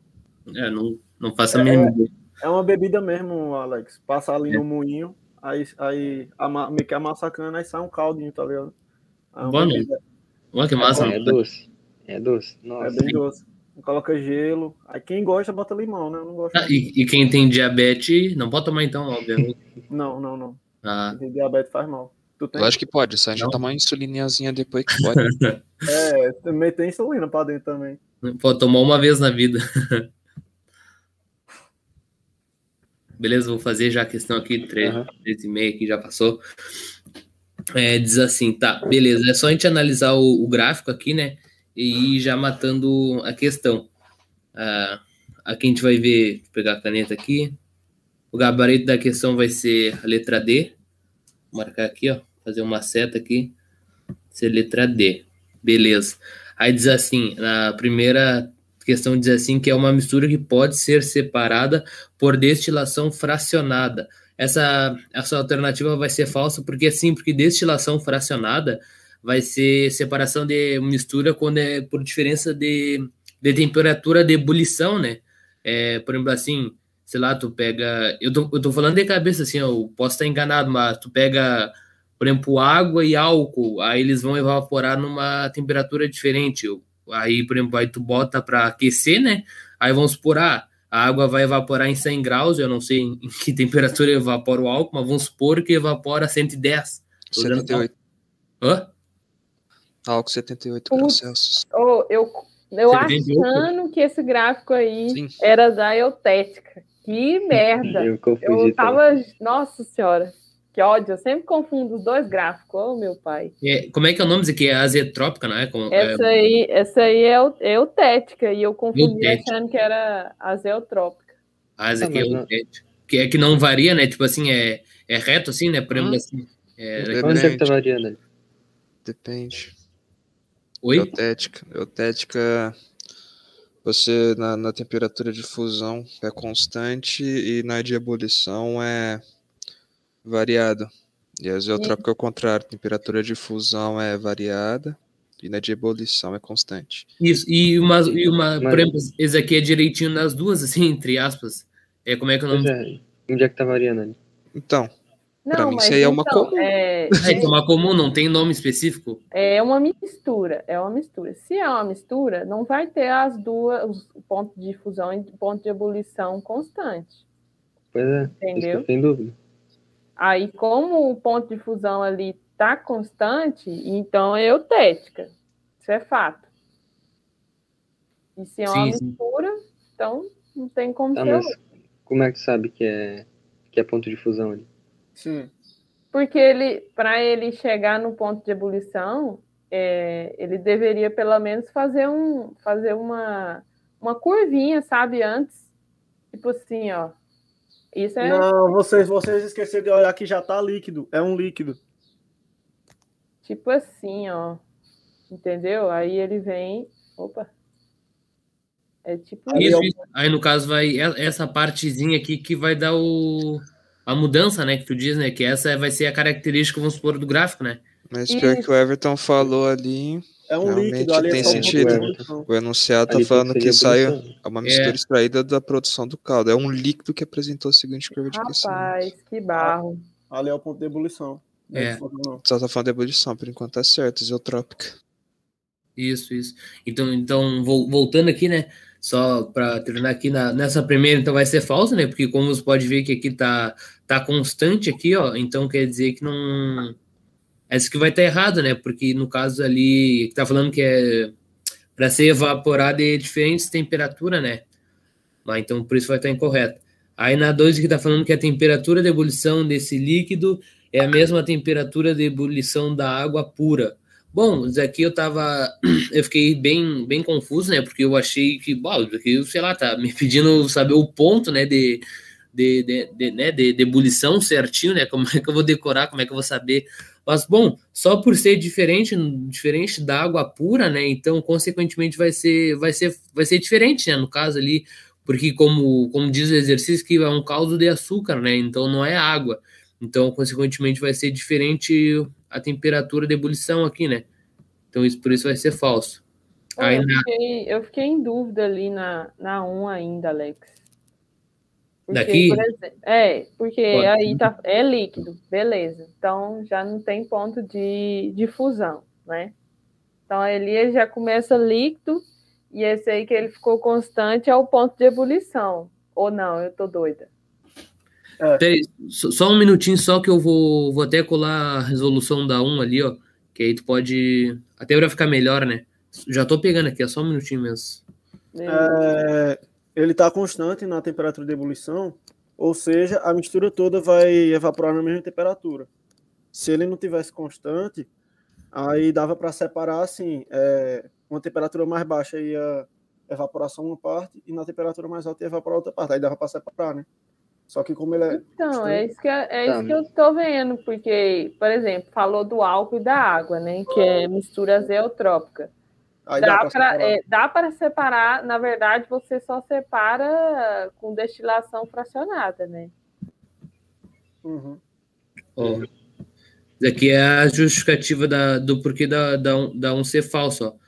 Só vou apagar aqui para aumentar, para ficar. Só para esclarecer as dúvidas, né? Talvez lendo aqui vai ficar melhor, né? Aqui tá falando, ó, para analisar as alternativas, né? E na uma que tá falando que diz que essa é uma mistura de, de tem temperatura de ebulição constante. Aí, portanto, é uma mistura azeotrópica, né? Azeotrópica ali. Aí tá falando que a sua principal característica é que ela tem a composição do vapor igual à composição do líquido, ó. Aí, por esse motivo, é impossível separá-la por destilação fracionada, porque como é com a mesma composição do líquido, quer dizer que elas vão ebulir no mesmo ponto, entendeu? Aí, aí por isso que seria impossível fazer por destilação fracionada, porque destilação fracionada é por pontos de ebulição diferentes, entendeu? Mas como tem a mesma, aqui no caso está falando, né, que a sua principal característica é que ela tem a composição do vapor igual à composição do líquido, que até aqui na real nem sabia, né, de direito aqui Então é por isso que é impossível fazer a, a destilação fracionada, como é a mesma composição do líquido. Ah, rapaz. Então, não, então qual que a gente usa para separar o álcool e a água? Essa. Porque, o, o, como a gente falou, o álcool evapora a 70 graus. Aí você pega álcool com água, quando chegar a 70 graus vai sair só o álcool e a água vai ficar, e dá para separar, né? É, se, aquela... eles fossem, se eles fossem na mesma temperatura, aí não tem como separar. É o que acontece nessa, nessa questão aí. É na mesma temperatura, aí não tem como se separar. Isso é, é, aquela hora eu falei do álcool como exemplo que, que dá para separar por destilação fracionada, né? Eu não sei se eu deixei claro. É que eu falei um exemplo da minha cabeça aí, até o Henrique falou, até o ponto de ebulição do álcool. Eu usei como exemplo para como poderia usar a destilação fracionada, assim, entendeu? Foi um exemplo da minha cabeça, assim, que eu tirei. Hum, saquei. Ah, agora deu para entender. Eu vou, vou, até deixar essa, essa explicação da 1 da um aqui, que é um e meio chata mesmo, né? Aí, só terminando aqui, qualquer coisa, se tiver outra dúvida, aí só pegar no grito. A 3 está falando que durante seu aquecimento, a composição é, do vapor é igual à composição do líquido, né? Como a gente recém viu aqui, é, como está aqui mesmo a explicação 1, né? Então, aqui a parte é verdadeira, né? Da, da parte da composição do líquido. E na 4 aqui está falando que a mistura de água e álcool é homogênea. Ó, aí qualquer que seja a quantidade de álcool é, de, dissolvida na água. Isso aqui é verdadeira também, que, o, que, que até para falar que o álcool e água têm é, né, solubilidade infinita. Eu até pesquisei, é, eu até achei bem interessante, eu até achei muito louco, mas que sempre vai ser uma mistura homogênea, homogênea entendeu? Que eles têm é, solubilidade infinita. Caraca. É. Daí não sou o que tô dizendo, não. Eu até achei bem, bem suspeito, né? Falou como é que. Mas é isso aí a questão. Não sei se ficou claro. Qualquer coisa pode perguntar aí, que eu tenho, eu tenho o gabarito explicado aqui também, que caso eu não conseguia falar alguma coisa direitinho, né? Eu pego, posso pegar aqui. Mas se deu para ficar claro agora. Muito bom. Eu não lembrava ficou. desse detalhe aí da composição do vapor é igual à composição do líquido. É, eu não sei se, eu posso até estar enganado, eu não sei se nesse exercício vai ser igual, ou se vai ter exercício que vai ser diferente, ou não, a composição do vapor é sempre igual à composição do líquido. No caso das misturas azeotrópicas, né, que é a questão... Hum, ah, sim. É isso aí questão. Acho que é no caso do exercício, porque eu tava na dúvida também. Eu tava entre a I e a D, só que a eles achavam que poderia a água separada em vapor de água e o gás separado. Mas tá tudo suave. É, no caso da Muito destilação bom. fracionada, se você fizer, vai ser diferente, né? O vapor vai ser diferente. A composição. Yes. Sim. É, eu até tô lendo aqui ó, na, na justificativa 3 aqui, só para ratificar, né? Tá falando que é uma das principais características das misturas azeotrópicas, na alternativa 3, né? Que fala ali da, que durante o aquecimento a composição do vapor é, é, igual à composição do líquido, que é verdade porque é da, aze, da azeotrópica, né? Uhum. É só para complementar que, eu tá, que até eu tinha, tinha perguntado aqui. Mas é isso aí. Muito bom. Show. Vou passar aqui só para a gente ganhar um tempo e dar o gás agora no final para tentar fechar até as duas. É, tá, também, tranquilo. Vocês Oi? combinaram de trazer as questões assim? Não, eu- na real, essa aqui eu achei interessante, uma parada, daí eu peguei, mas Né? coincidência. É correto afirmar que os gráficos 1, 2 e 3 podem, podem representar, respectivamente, as mudanças de estado dos sistemas contendo. Aí vou dar um minutinho aí pra vocês. Ah, Essa aqui eu achei, acho bem interessante mesmo. O cara fica entre duas aí. Eu fiquei Vou entre... aproveitar, aproveitar e vou comentar aí que a Ana falou antes já. É, uma coisa que pode lembrar é a reação de deslocamento sempre vai gerar H2, ela comentou. Na, foi naquela questão, acho que do Henrique. Do Ah, eu Marco. fiquei em dúvida disso que ela falou, porque eu tinha notado um exemplo aqui é, de reação de deslocamento, né? Que é o cloro mais o brometo de sódio. Aí o cloro, substância simples, né? Aí ele vai trocar, no caso, ele vai ser substituído, né? Aí vai sair o, o, o brometo, né? Que é o bromo. E o cloro vai entrar no lugar dele. Aí, tipo, não, não saiu nenhum hidrogênio, né? É, ela acabou de falar ali, ó. Ela, que no caso vai formar um gás, né? Ela falou ali, eu acho. Ah, saquei. Não necessariamente o hidrogênio. Top. Isso. É, mas é bem interessante. Vou até anotar isso aqui. Vai formar sempre um gás na de deslocamento. Bom, muito bom. Eu vou comentar aqui para a gente ganhar um tempo e avançar. E é o seguinte aqui, ó. Parando então para analisar os três gráficos, a gente vê que o último, o terceiro, é é de uma substância pura, ele vista que ele vai ser constante, o fusão, a fusão e a ebulição, né? Então, com isso aqui na letra A, ele fala água e sal, então a gente já pode tirar, né, substância pura. Na B, ele fala que é só água, então pode ser. Na C, ele fala que é água mais álcool etílico, então a gente já tira. Na D, ele fala que é água mais NaCl, então a gente tira também. E aí, com isso, é, se fizesse isso, chegaria em duas opções, na letra B e na letra E, que foi justamente o que vocês mandaram ali, né? B e E. Aí, chegando aqui, eu fui pesquisar e, infelizmente, o que eu encontrei é que o candidato teria que saber essa parada, meio que decorado. É, eu não, não encontrei uma análise de alguém explicando o porquê disso, meio que teria que decorar. E aí, é, eu que eu vi a resolução do Marcelão, ele comentou que essa ele comentou que essa parte aqui da água e álcool etílico é algo bem clássico para explicar uma mistura azeotrópica. Essa a parte de água e álcool, álcool etílico, quase que não saiu. Aí por isso que esse aqui vai ser o gráfico 1, onde a parte de fusão varia, né? Tá aqui.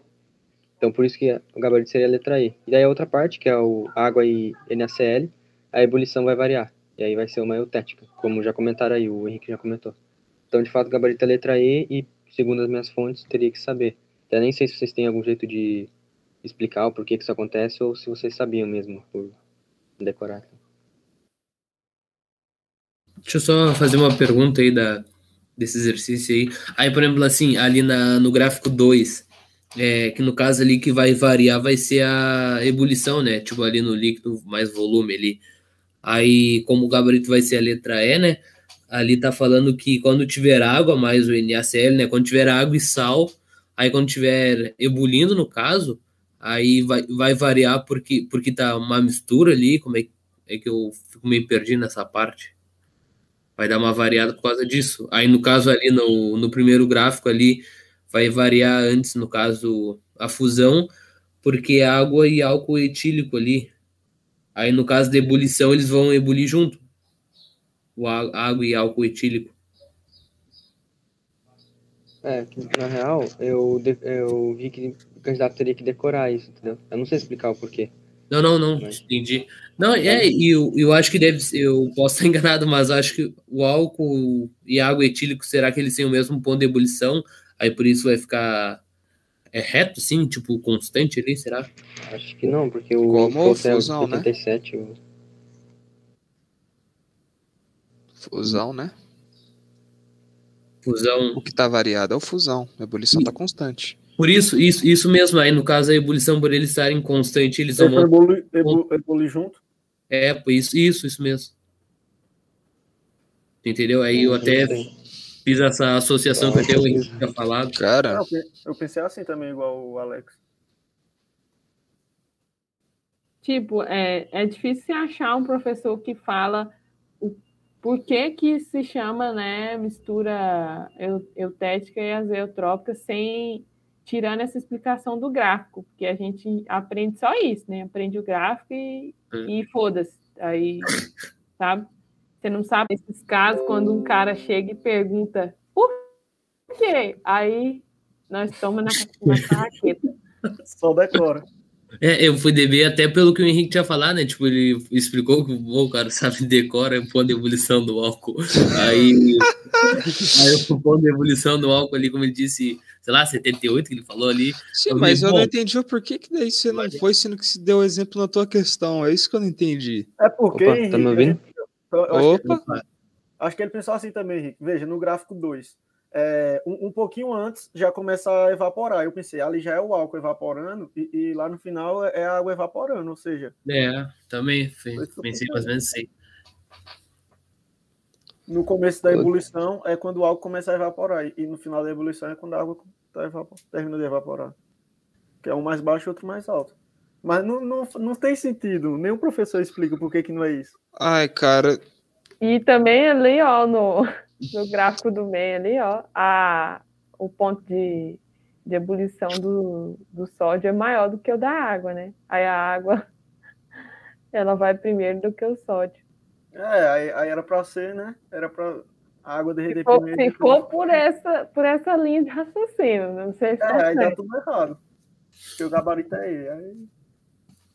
O negócio é decorar. É, é, é igual o, os bisos do Eric. Os bisos do Eric é assim.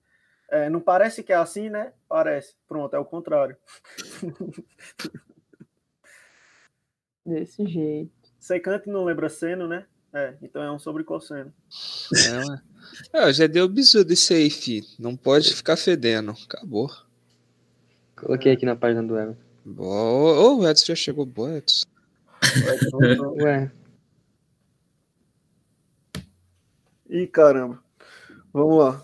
Até o Henrique comentou essa questão também. Mostrou lá na defesa dele. Esse texto aqui, como a gente sempre fala, né? É só besteira, enchendo linguiça. Mas vou ler aqui rapidinho.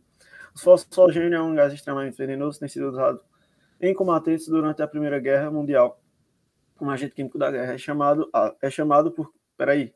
É assim chamado porque foi primeiro preparado pela ação da luz do Sol em uma mistura de gás monóxido de carbono e cloro. Conforme a equação balanceada, tem gente que esquece isso, da reação descrita a seguir. Beleza, temos aqui, já está balanceada essa reação. Aí ele fala que foi disposto é, 560 gramas de monóxido de carbono e 355 de cloro. Admitida a reação tal, tal, com rendimento 100%.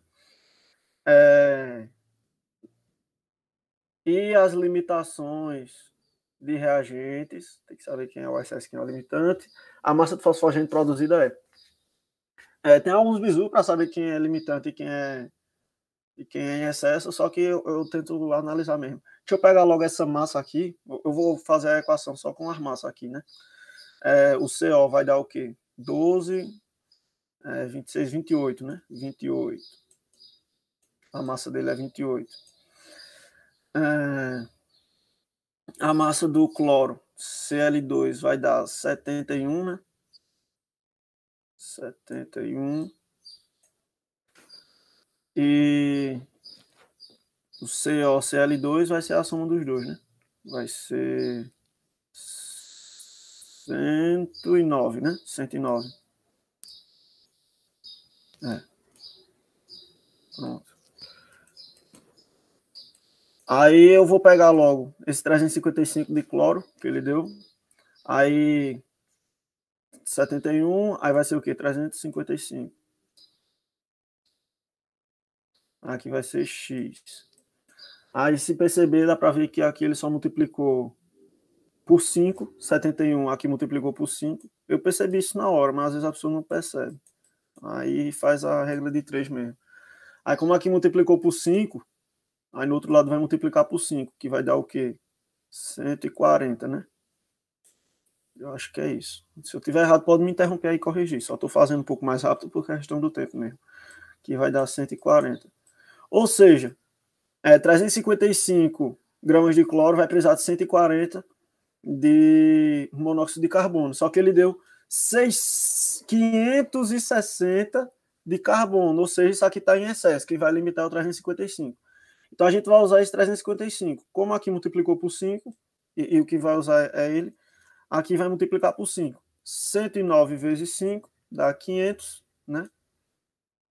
É, 100 vezes 5, 500. 40. E eu acho que eu errei a conta. Eu errei em algum lugar. Fui olhar o gabarito, não tem? Espera aí. Que é 109 mesmo, né? 71, 1 com 8, 9. 5 vezes 9 dá 45. 45 sobre 4. 4. Ué, onde foi que eu errei aqui? 71 Rapaz. forma 99. É, se apertar não é 99, né? 99, o Everton. Ah, é. 7 com 2 eu botei 10. 7 com 2 não é 10. Ainda bem que não precisa somar, né? Pra passar no SpaceX. É isso. Vamos lá. Nesse conta de soma ia dar ruim. 7 com 2 eu botei 10, que isso? 7 com 2 é 9, que é 9. Aí 99 vezes 5 dá 400, né? E 95. 5 vezes 9 dá 45, sobe 4. 5 vezes 9 dá 45, com mais 4, 49. E é isso, 49. 495. Nosso gabarito é a letra B de Brasil. É, desculpem os erros aí, é porque somar realmente é bem difícil. Amém. E é isso aí. Boa. É isso aí. Passa aqui para Henrique. Eu ia trazer uma questão dessa aqui teórica, só que como já caiu conta na PrEP, então é bom falar, né? Bem, você quer descobrir, é, isso aqui já é a base de como a galera descobre, né? Qual que é a massa atômica de cada coisa, cada elemento químico, e é nada mais nada menos do que a média ponderada do, dos seus isótopos. Então isso aqui já é perfeito. É, então é só você fazer a fórmula para ver sua nota na SpaceX, acabou. Mais nada não. Você vai pegar a massa, a massa, né? A massa atômica vai ser, lá, vai ser sobre 100%, né? Que é quantidade total. Depois aqui em cima você coloca, sei lá, o tem massa X. Tem massa desculpa, X desculpa vezes aí. a frequência. Oi. Desculpa aí, tô rindo aqui do Everton. Ah, tá. Mas tem pergunta não? Não, não pode senhor, continuar. senhor. Ah, tá. Depois aí, tipo, tem a massa do isótopo Y aqui, depois você faz mais uh, a massa, aí o cara tem uma massa, sei lá, lambda vezes na a massa do do, do O, sei lá, é assim que você vai fazer, né? Quando eu dar os exemplos aqui, vocês vão entender melhor. Só fazer uma média ponderada dos seus isótopos. Então ele já fala que a nossa massa atômica é 24,31. Tá. 24,31. Isso aqui vai ser igual a. Pelo exercício, ele fala que os isótopos têm. Sabendo que a ocorrência do isótopo 25 é de 10%. Tá bom, vamos pegar o isótopo 25. O isótopo tem massa 25. Então, é 25 vezes 10. Mais ele quer saber do isótopo 26. Beleza, vamos colocar aqui do, do, do 24 agora. Agora, olha o que acontece. Se 10% é do isótopo 25, então sobrou para o 24 e para o 26, 90%, certo? Se sobrou 90%, quanto que vai ser o do 24? Menos o x que a gente quer, não é? Conseguiram entender essa parte? Essa é o X da questão. Conseguiram entender? Se não conseguiu, eu explico de novo.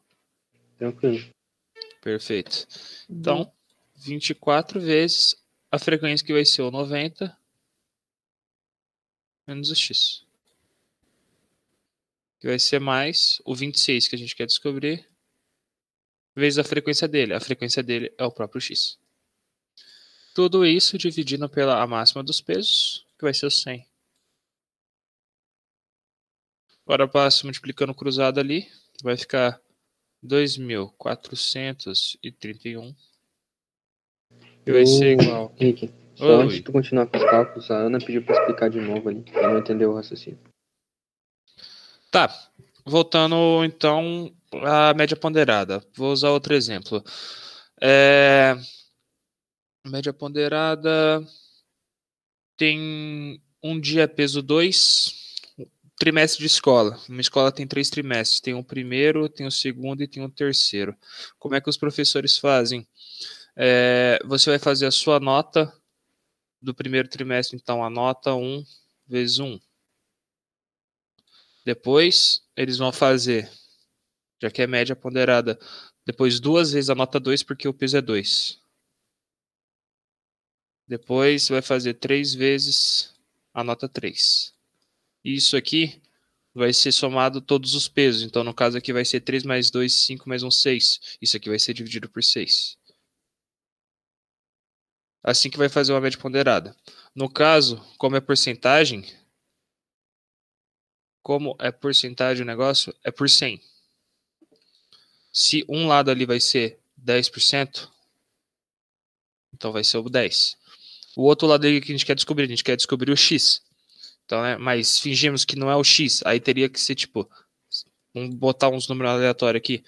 O 70 mais 10, 80. Depois o outro tem que ser 10. Isso aqui vai ser dividido pelo 100, porque é a soma de todos os pesos que estão multiplicando ali. E aqui cada um tem uma nota, né? Dizemos que teria uma nota. No caso do exercício, é uma massa. E o que, que eu fiz ali? Eu quero descobrir qual que é a, a ocorrência do isótopo 26. O isótopo tem a massa 26, beleza. Ele tem 26 e eu quero descobrir qual que é a frequência dele. A frequência dele é X, eu não sei qual é. Ele deu a ocorrência do 25. O 25 é 10%. Então, é 10. Né? Como que ia ser para fazer isso melhor? Seria vezes 10%, vezes tal. Mas se você vê isso, a gente consegue colocar tudo em evidência e colocar tudo dividido por 100. Então os cálculos ficam mais fáceis assim. Mas, se a gente juntar, já que o total é 100%, a gente juntar aqui o 10% mais x aqui, menos para poder dar o 100%, vai ter que somar algum número, né? Então, tipo, a gente já sabe que um é 10. Se um é 10, sobrou 90. Se já tem um x aqui, então a gente sabe que é o... Ó a polícia. É 90 menos x. Conseguiu entender? Eu não terminei de ver. Aí aqui seria a frequência 90 menos x, porque o x já está ali. E isso aqui vai ser vezes a massa do 24, que é o outro que tem, né? Porque é assim que calcula a massa. E tudo isso vai ser igual à nossa massa atômica aqui, né? Conseguiu compreender? Eu não sei. É, Agora na, se você puder olhar, Ana, no Feltri tem um capítulo só de cálculos de grandezas químicas. Ok. Voltando aí, fazendo as contas, vai ser 2.231, 25 vezes 10, 250 e vai ser mais 24 vezes 90 vai ser 2160. Da, distribui a parada ali, menos 24x. Mais 26x. Juntando essa parada tudo aqui vai ficar 1431 menos 2410 vai ser igual a 2x. Então, x é igual a 21 sobre 2, que é igual a 10,5. Como é dividido por 100, a gente fez a conta, já sai em porcentagem automaticamente. Letter C. Próximo! Boa. Muito bom. Bom. Passar pro Max aqui. Boa. Bora. Fazer direto, bora então. Então, Já página. tá aí? Já tá? Aham, pode. Beleza. Considere três átomos cujos símbolos são M, X e Z. Vou escrever logo aqui separado. M, o X, o X e o Z. E que estão nos nos seus estados fundamentais. Ou seja, ele está, não, é- não está em forma de íon nem nada. Os átomos M e Z são isótopos. Ou seja, a gente já sabe aqui falta aqui um Pzinho no M, um Pzinho no Z. Ele vai ter o mesmo número de, de prótons, né? São isótopos, isto é, pertencem ao mesmo elemento químico. Os átomos X e Z são isóbaros. Se o X e o Z são isóbaros, significa que ele tem o mesmo número de massa, ou seja, que no, no X vai ter uma massa A, aqui no Z também vai ter uma massa A. E os átomos M e X são isótopos, ou seja, o número de nêutrons deles vai ser igual, que é o que a diferença da massa pelo número de prótons. Sabendo que, a, que o átomo M tem 23 prótons, opa, tem 23 prótons, então já vou substituir aqui no M. Ó. O M a gente sabe que ele tem 23. Então, consequentemente, pelos esse é, isótopo dele, ele também vai ter 23. Então, eu já vou substituir aqui, ó, 23. São isótopos. Aí, sabendo que o átomo M tem 23 prótons e o número de massa igual a 45, opa, aqui também vai, então M vai ter 45. Eu já vou colocar aqui em cima. É meio ruim de ler que é um 45 em cima do M. E que o átomo Z tem 20 nêutrons. Seu átomo Z tem 20 nêutrons, ou seja, aqui para o Z, a, o número de nêutrons é o quê? Vai ser N, vai ser igual ao número de massa dele menos 23. Ou seja, aqui ele diz que é, que é 20 nêutrons, né? Ou seja, vai ter 20 é igual a A menos 23. O 23 passa para o outro lado positivo. A gente descobre que o número de massa dele é 43. Tá ok. Que o átomo Z tem 20 nêutrons. Então, o número quântico do elétron mais energético do átomo X é... Ou seja, ele quer, no final da questão, ele quer saber o número quântico do átomo X. Para isso, a gente vai ter que saber qual é o número de prótons dele, né? Eu vou botar em azul aqui, um pezinho debaixo dele, que a gente não tem. A gente tem que descobrir isso. Então, vamos terminar aqui. Já, como já calculei algumas coisas aqui, né? Já dá para substituir. Como a gente vê pelo texto, o Z ele é isóbaro do X, ou seja, o número de massa vai ser a mesma. A gente descobriu aqui que o número de massa do, do Z é 43, então automaticamente o do X também vai ser 43. Então já substituindo aqui, ó, apagando o Azinho aqui no X, aqui a gente sabe que vai ser 43. E que outra informação que a gente tem aqui é que o M e o X são isótonos, ou seja, tem o mesmo número de nêutrons. Para isso, então vamos saber o número de nêutrons que tem o M, já que a gente já tem a massa dele e o número de prótons dele, o número atômico. Colocando aqui, ó, o N dele, o número de nêutrons vai ser igual a 45 menos 23. Isso daqui vai ser igual a 22 nêutrons. Se ele tem o mesmo número de nêutrons, significa que aqui para o átomo X também, fazendo aqui do lado, significa que o número de nêutrons deles vai ser colocar aqui N, vai ser igual que a massa dele, que é de 43, que a gente descobriu, menos o número de prótons. O número de nêutrons dele, como vai ser o mesmo que o do M, vai ser 22, então só substituir aqui, é igual a 43, menos o P. P passa para o outro lado positivo, né? E o 22 vai passar a subtrair nesse 43. Por consequência, a gente vai acabar achando que o número de prótons do X é igual a 21 como está tudo no estado fundamental, não vai ter íon, então, consequentemente, o número de prótons vai ser o mesmo número de, número de elétrons do átomo X. Ou seja, aqui, ó, o átomo X ele tem 21 elétrons e 21 prótons. Como ele quer saber o número quântico do elétron mais energético, ou seja, a gente vai fazer a, distribu a distribuição eletrônica aqui do, do átomo X, que é de 21 elétrons, né? Fazendo aqui, então, já direto. Vai ser 1s2, 2s2, 3 P6. Peraí, eu cortei aqui. 2S2. 2 P6. 3S2. 3 P6. 4S2. Só contar aqui. 4, 10, 12, 18, 20. Falta só mais um. Então aqui vai ser 3 D1. Subnível mais energético, a gente sabe que é o mais. Nesse caso aqui é o que fica por último, né? Falando de forma bem grosseira, ou seja, vai ser aqui o 3D1. Ou seja, a gente vai saber o número quântico de acordo com esse elétron aqui que está localizado no 3D1, né? Para isso, então, a gente vai fazer aqui, seguir a ordem ali, que é do, dos números quânticos, que é o que? Que é o N, o L, o M e o S. O N vai ser referente ao número da camada dele. A gente sabe ali, pelo 3D1, a gente sabe que a camada dele vai ser a camada 3, então automaticamente esse 3 aqui vai ser o N, então a gente já tem que primeiro número quântico, o N, que no caso é. Esqueci como é que é o nome, mas a gente sabe que ele é o. Ele vai ser o primeiro número quântico que a gente tem, então automaticamente a gente pode cortar a letra E. Só a letra E também. Acho que é principal o nome.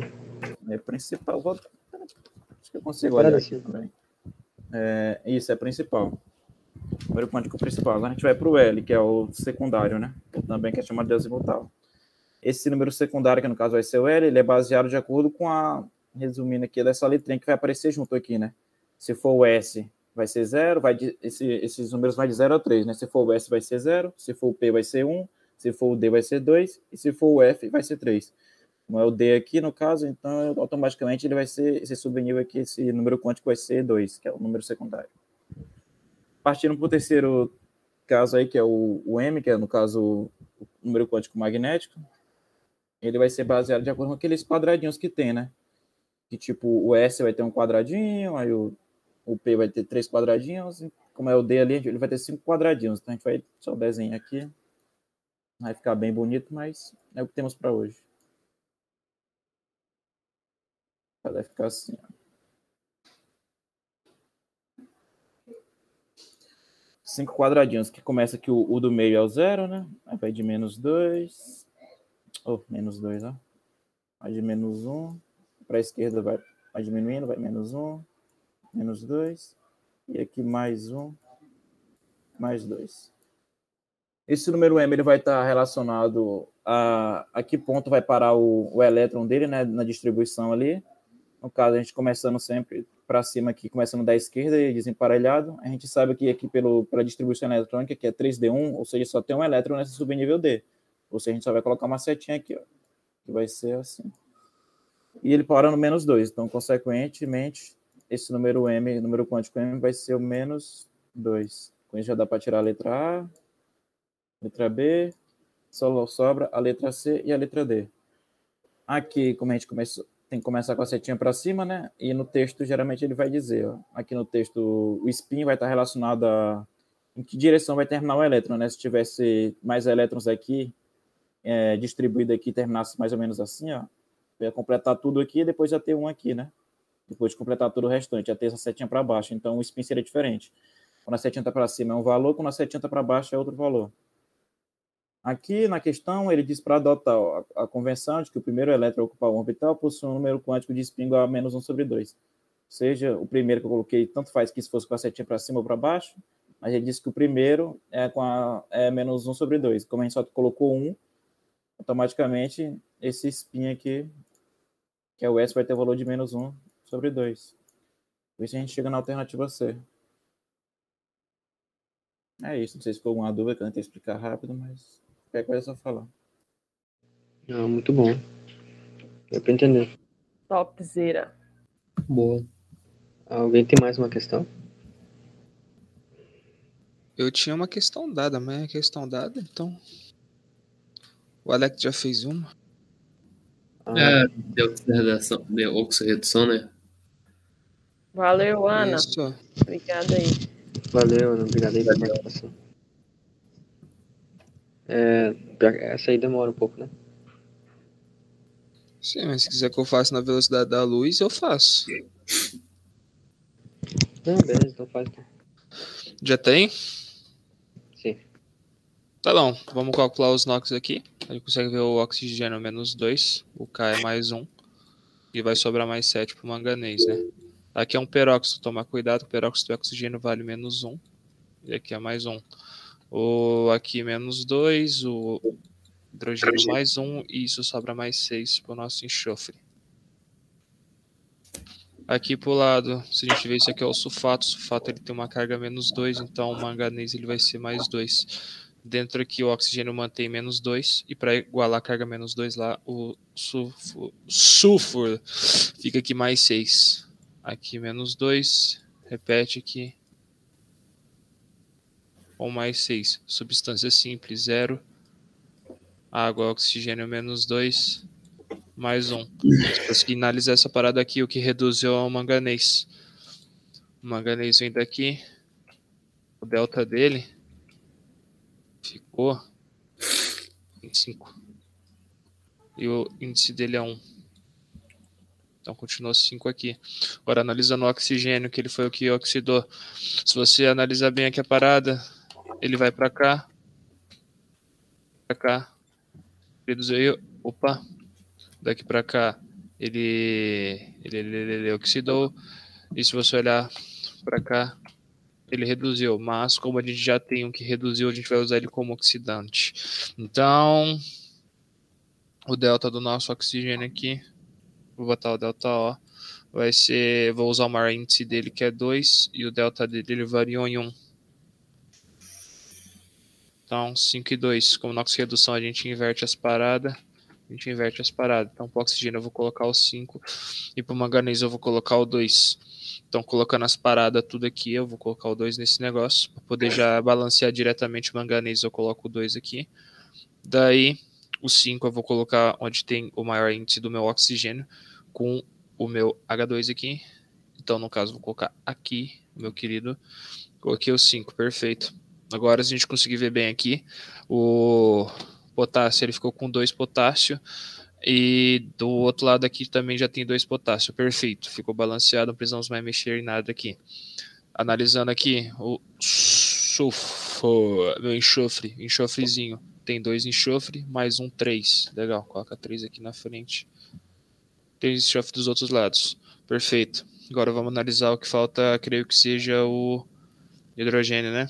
É, o hidrogênio. Já que a gente tem o nosso reagente todo balanceado, vamos contar por eles. Aqui a gente tem 5 vezes 2, 10 hidrogênios, mais 6 aqui, então tem 16. Então aqui tem que ser vezes 8 para ter 16 hidrogênios. Agora calculando os oxigênios, aqui tem 2 vezes 4, 8, mais 5 vezes 2, 18, ah, 3 vezes 4, 12, mais 18, 30. Tem 30 oxigênio do lado esquerdo. Contando do lado direito, a gente vai ter 4 vezes 8 aqui, 8 mais Uh, 8, 12. Do 12 mais 16 ali, nós encontramos mais 20. Então, sobra mais. E, pra, e no outro lado é 30. Tem 30 no esquerdo e tem 20 no esquerdo. Então a gente coloca ali na frente do O2 5, né? Que a gente vai ter mais os 10 e tem 30 de cada lado. Fazendo essa soma aqui, vai ser 2 mais 5, 7. Mais 3, 10. 10 mais 10 mais 2, 12, mais um 13, mais um 5, é, mais 8, 26, perfeito. 26, letra D, é o nosso querido. E aqui a nossa água oxigenada, H2O2, ele foi o nosso querido agente redutor, porque ele que fez a parada toda oxidar. Legal? Gabarito letra D. Show de bola. Brabo. Show de bola. Valeu aí, pessoal. Se tiver alguma dúvida nessa questão aí, manda lá no grupo. Até sexta-feira. Vou fechar live. Valeu, valeu. Valeu. Percebi agora que eu tô um tempão mutado aqui. Boa, Everton.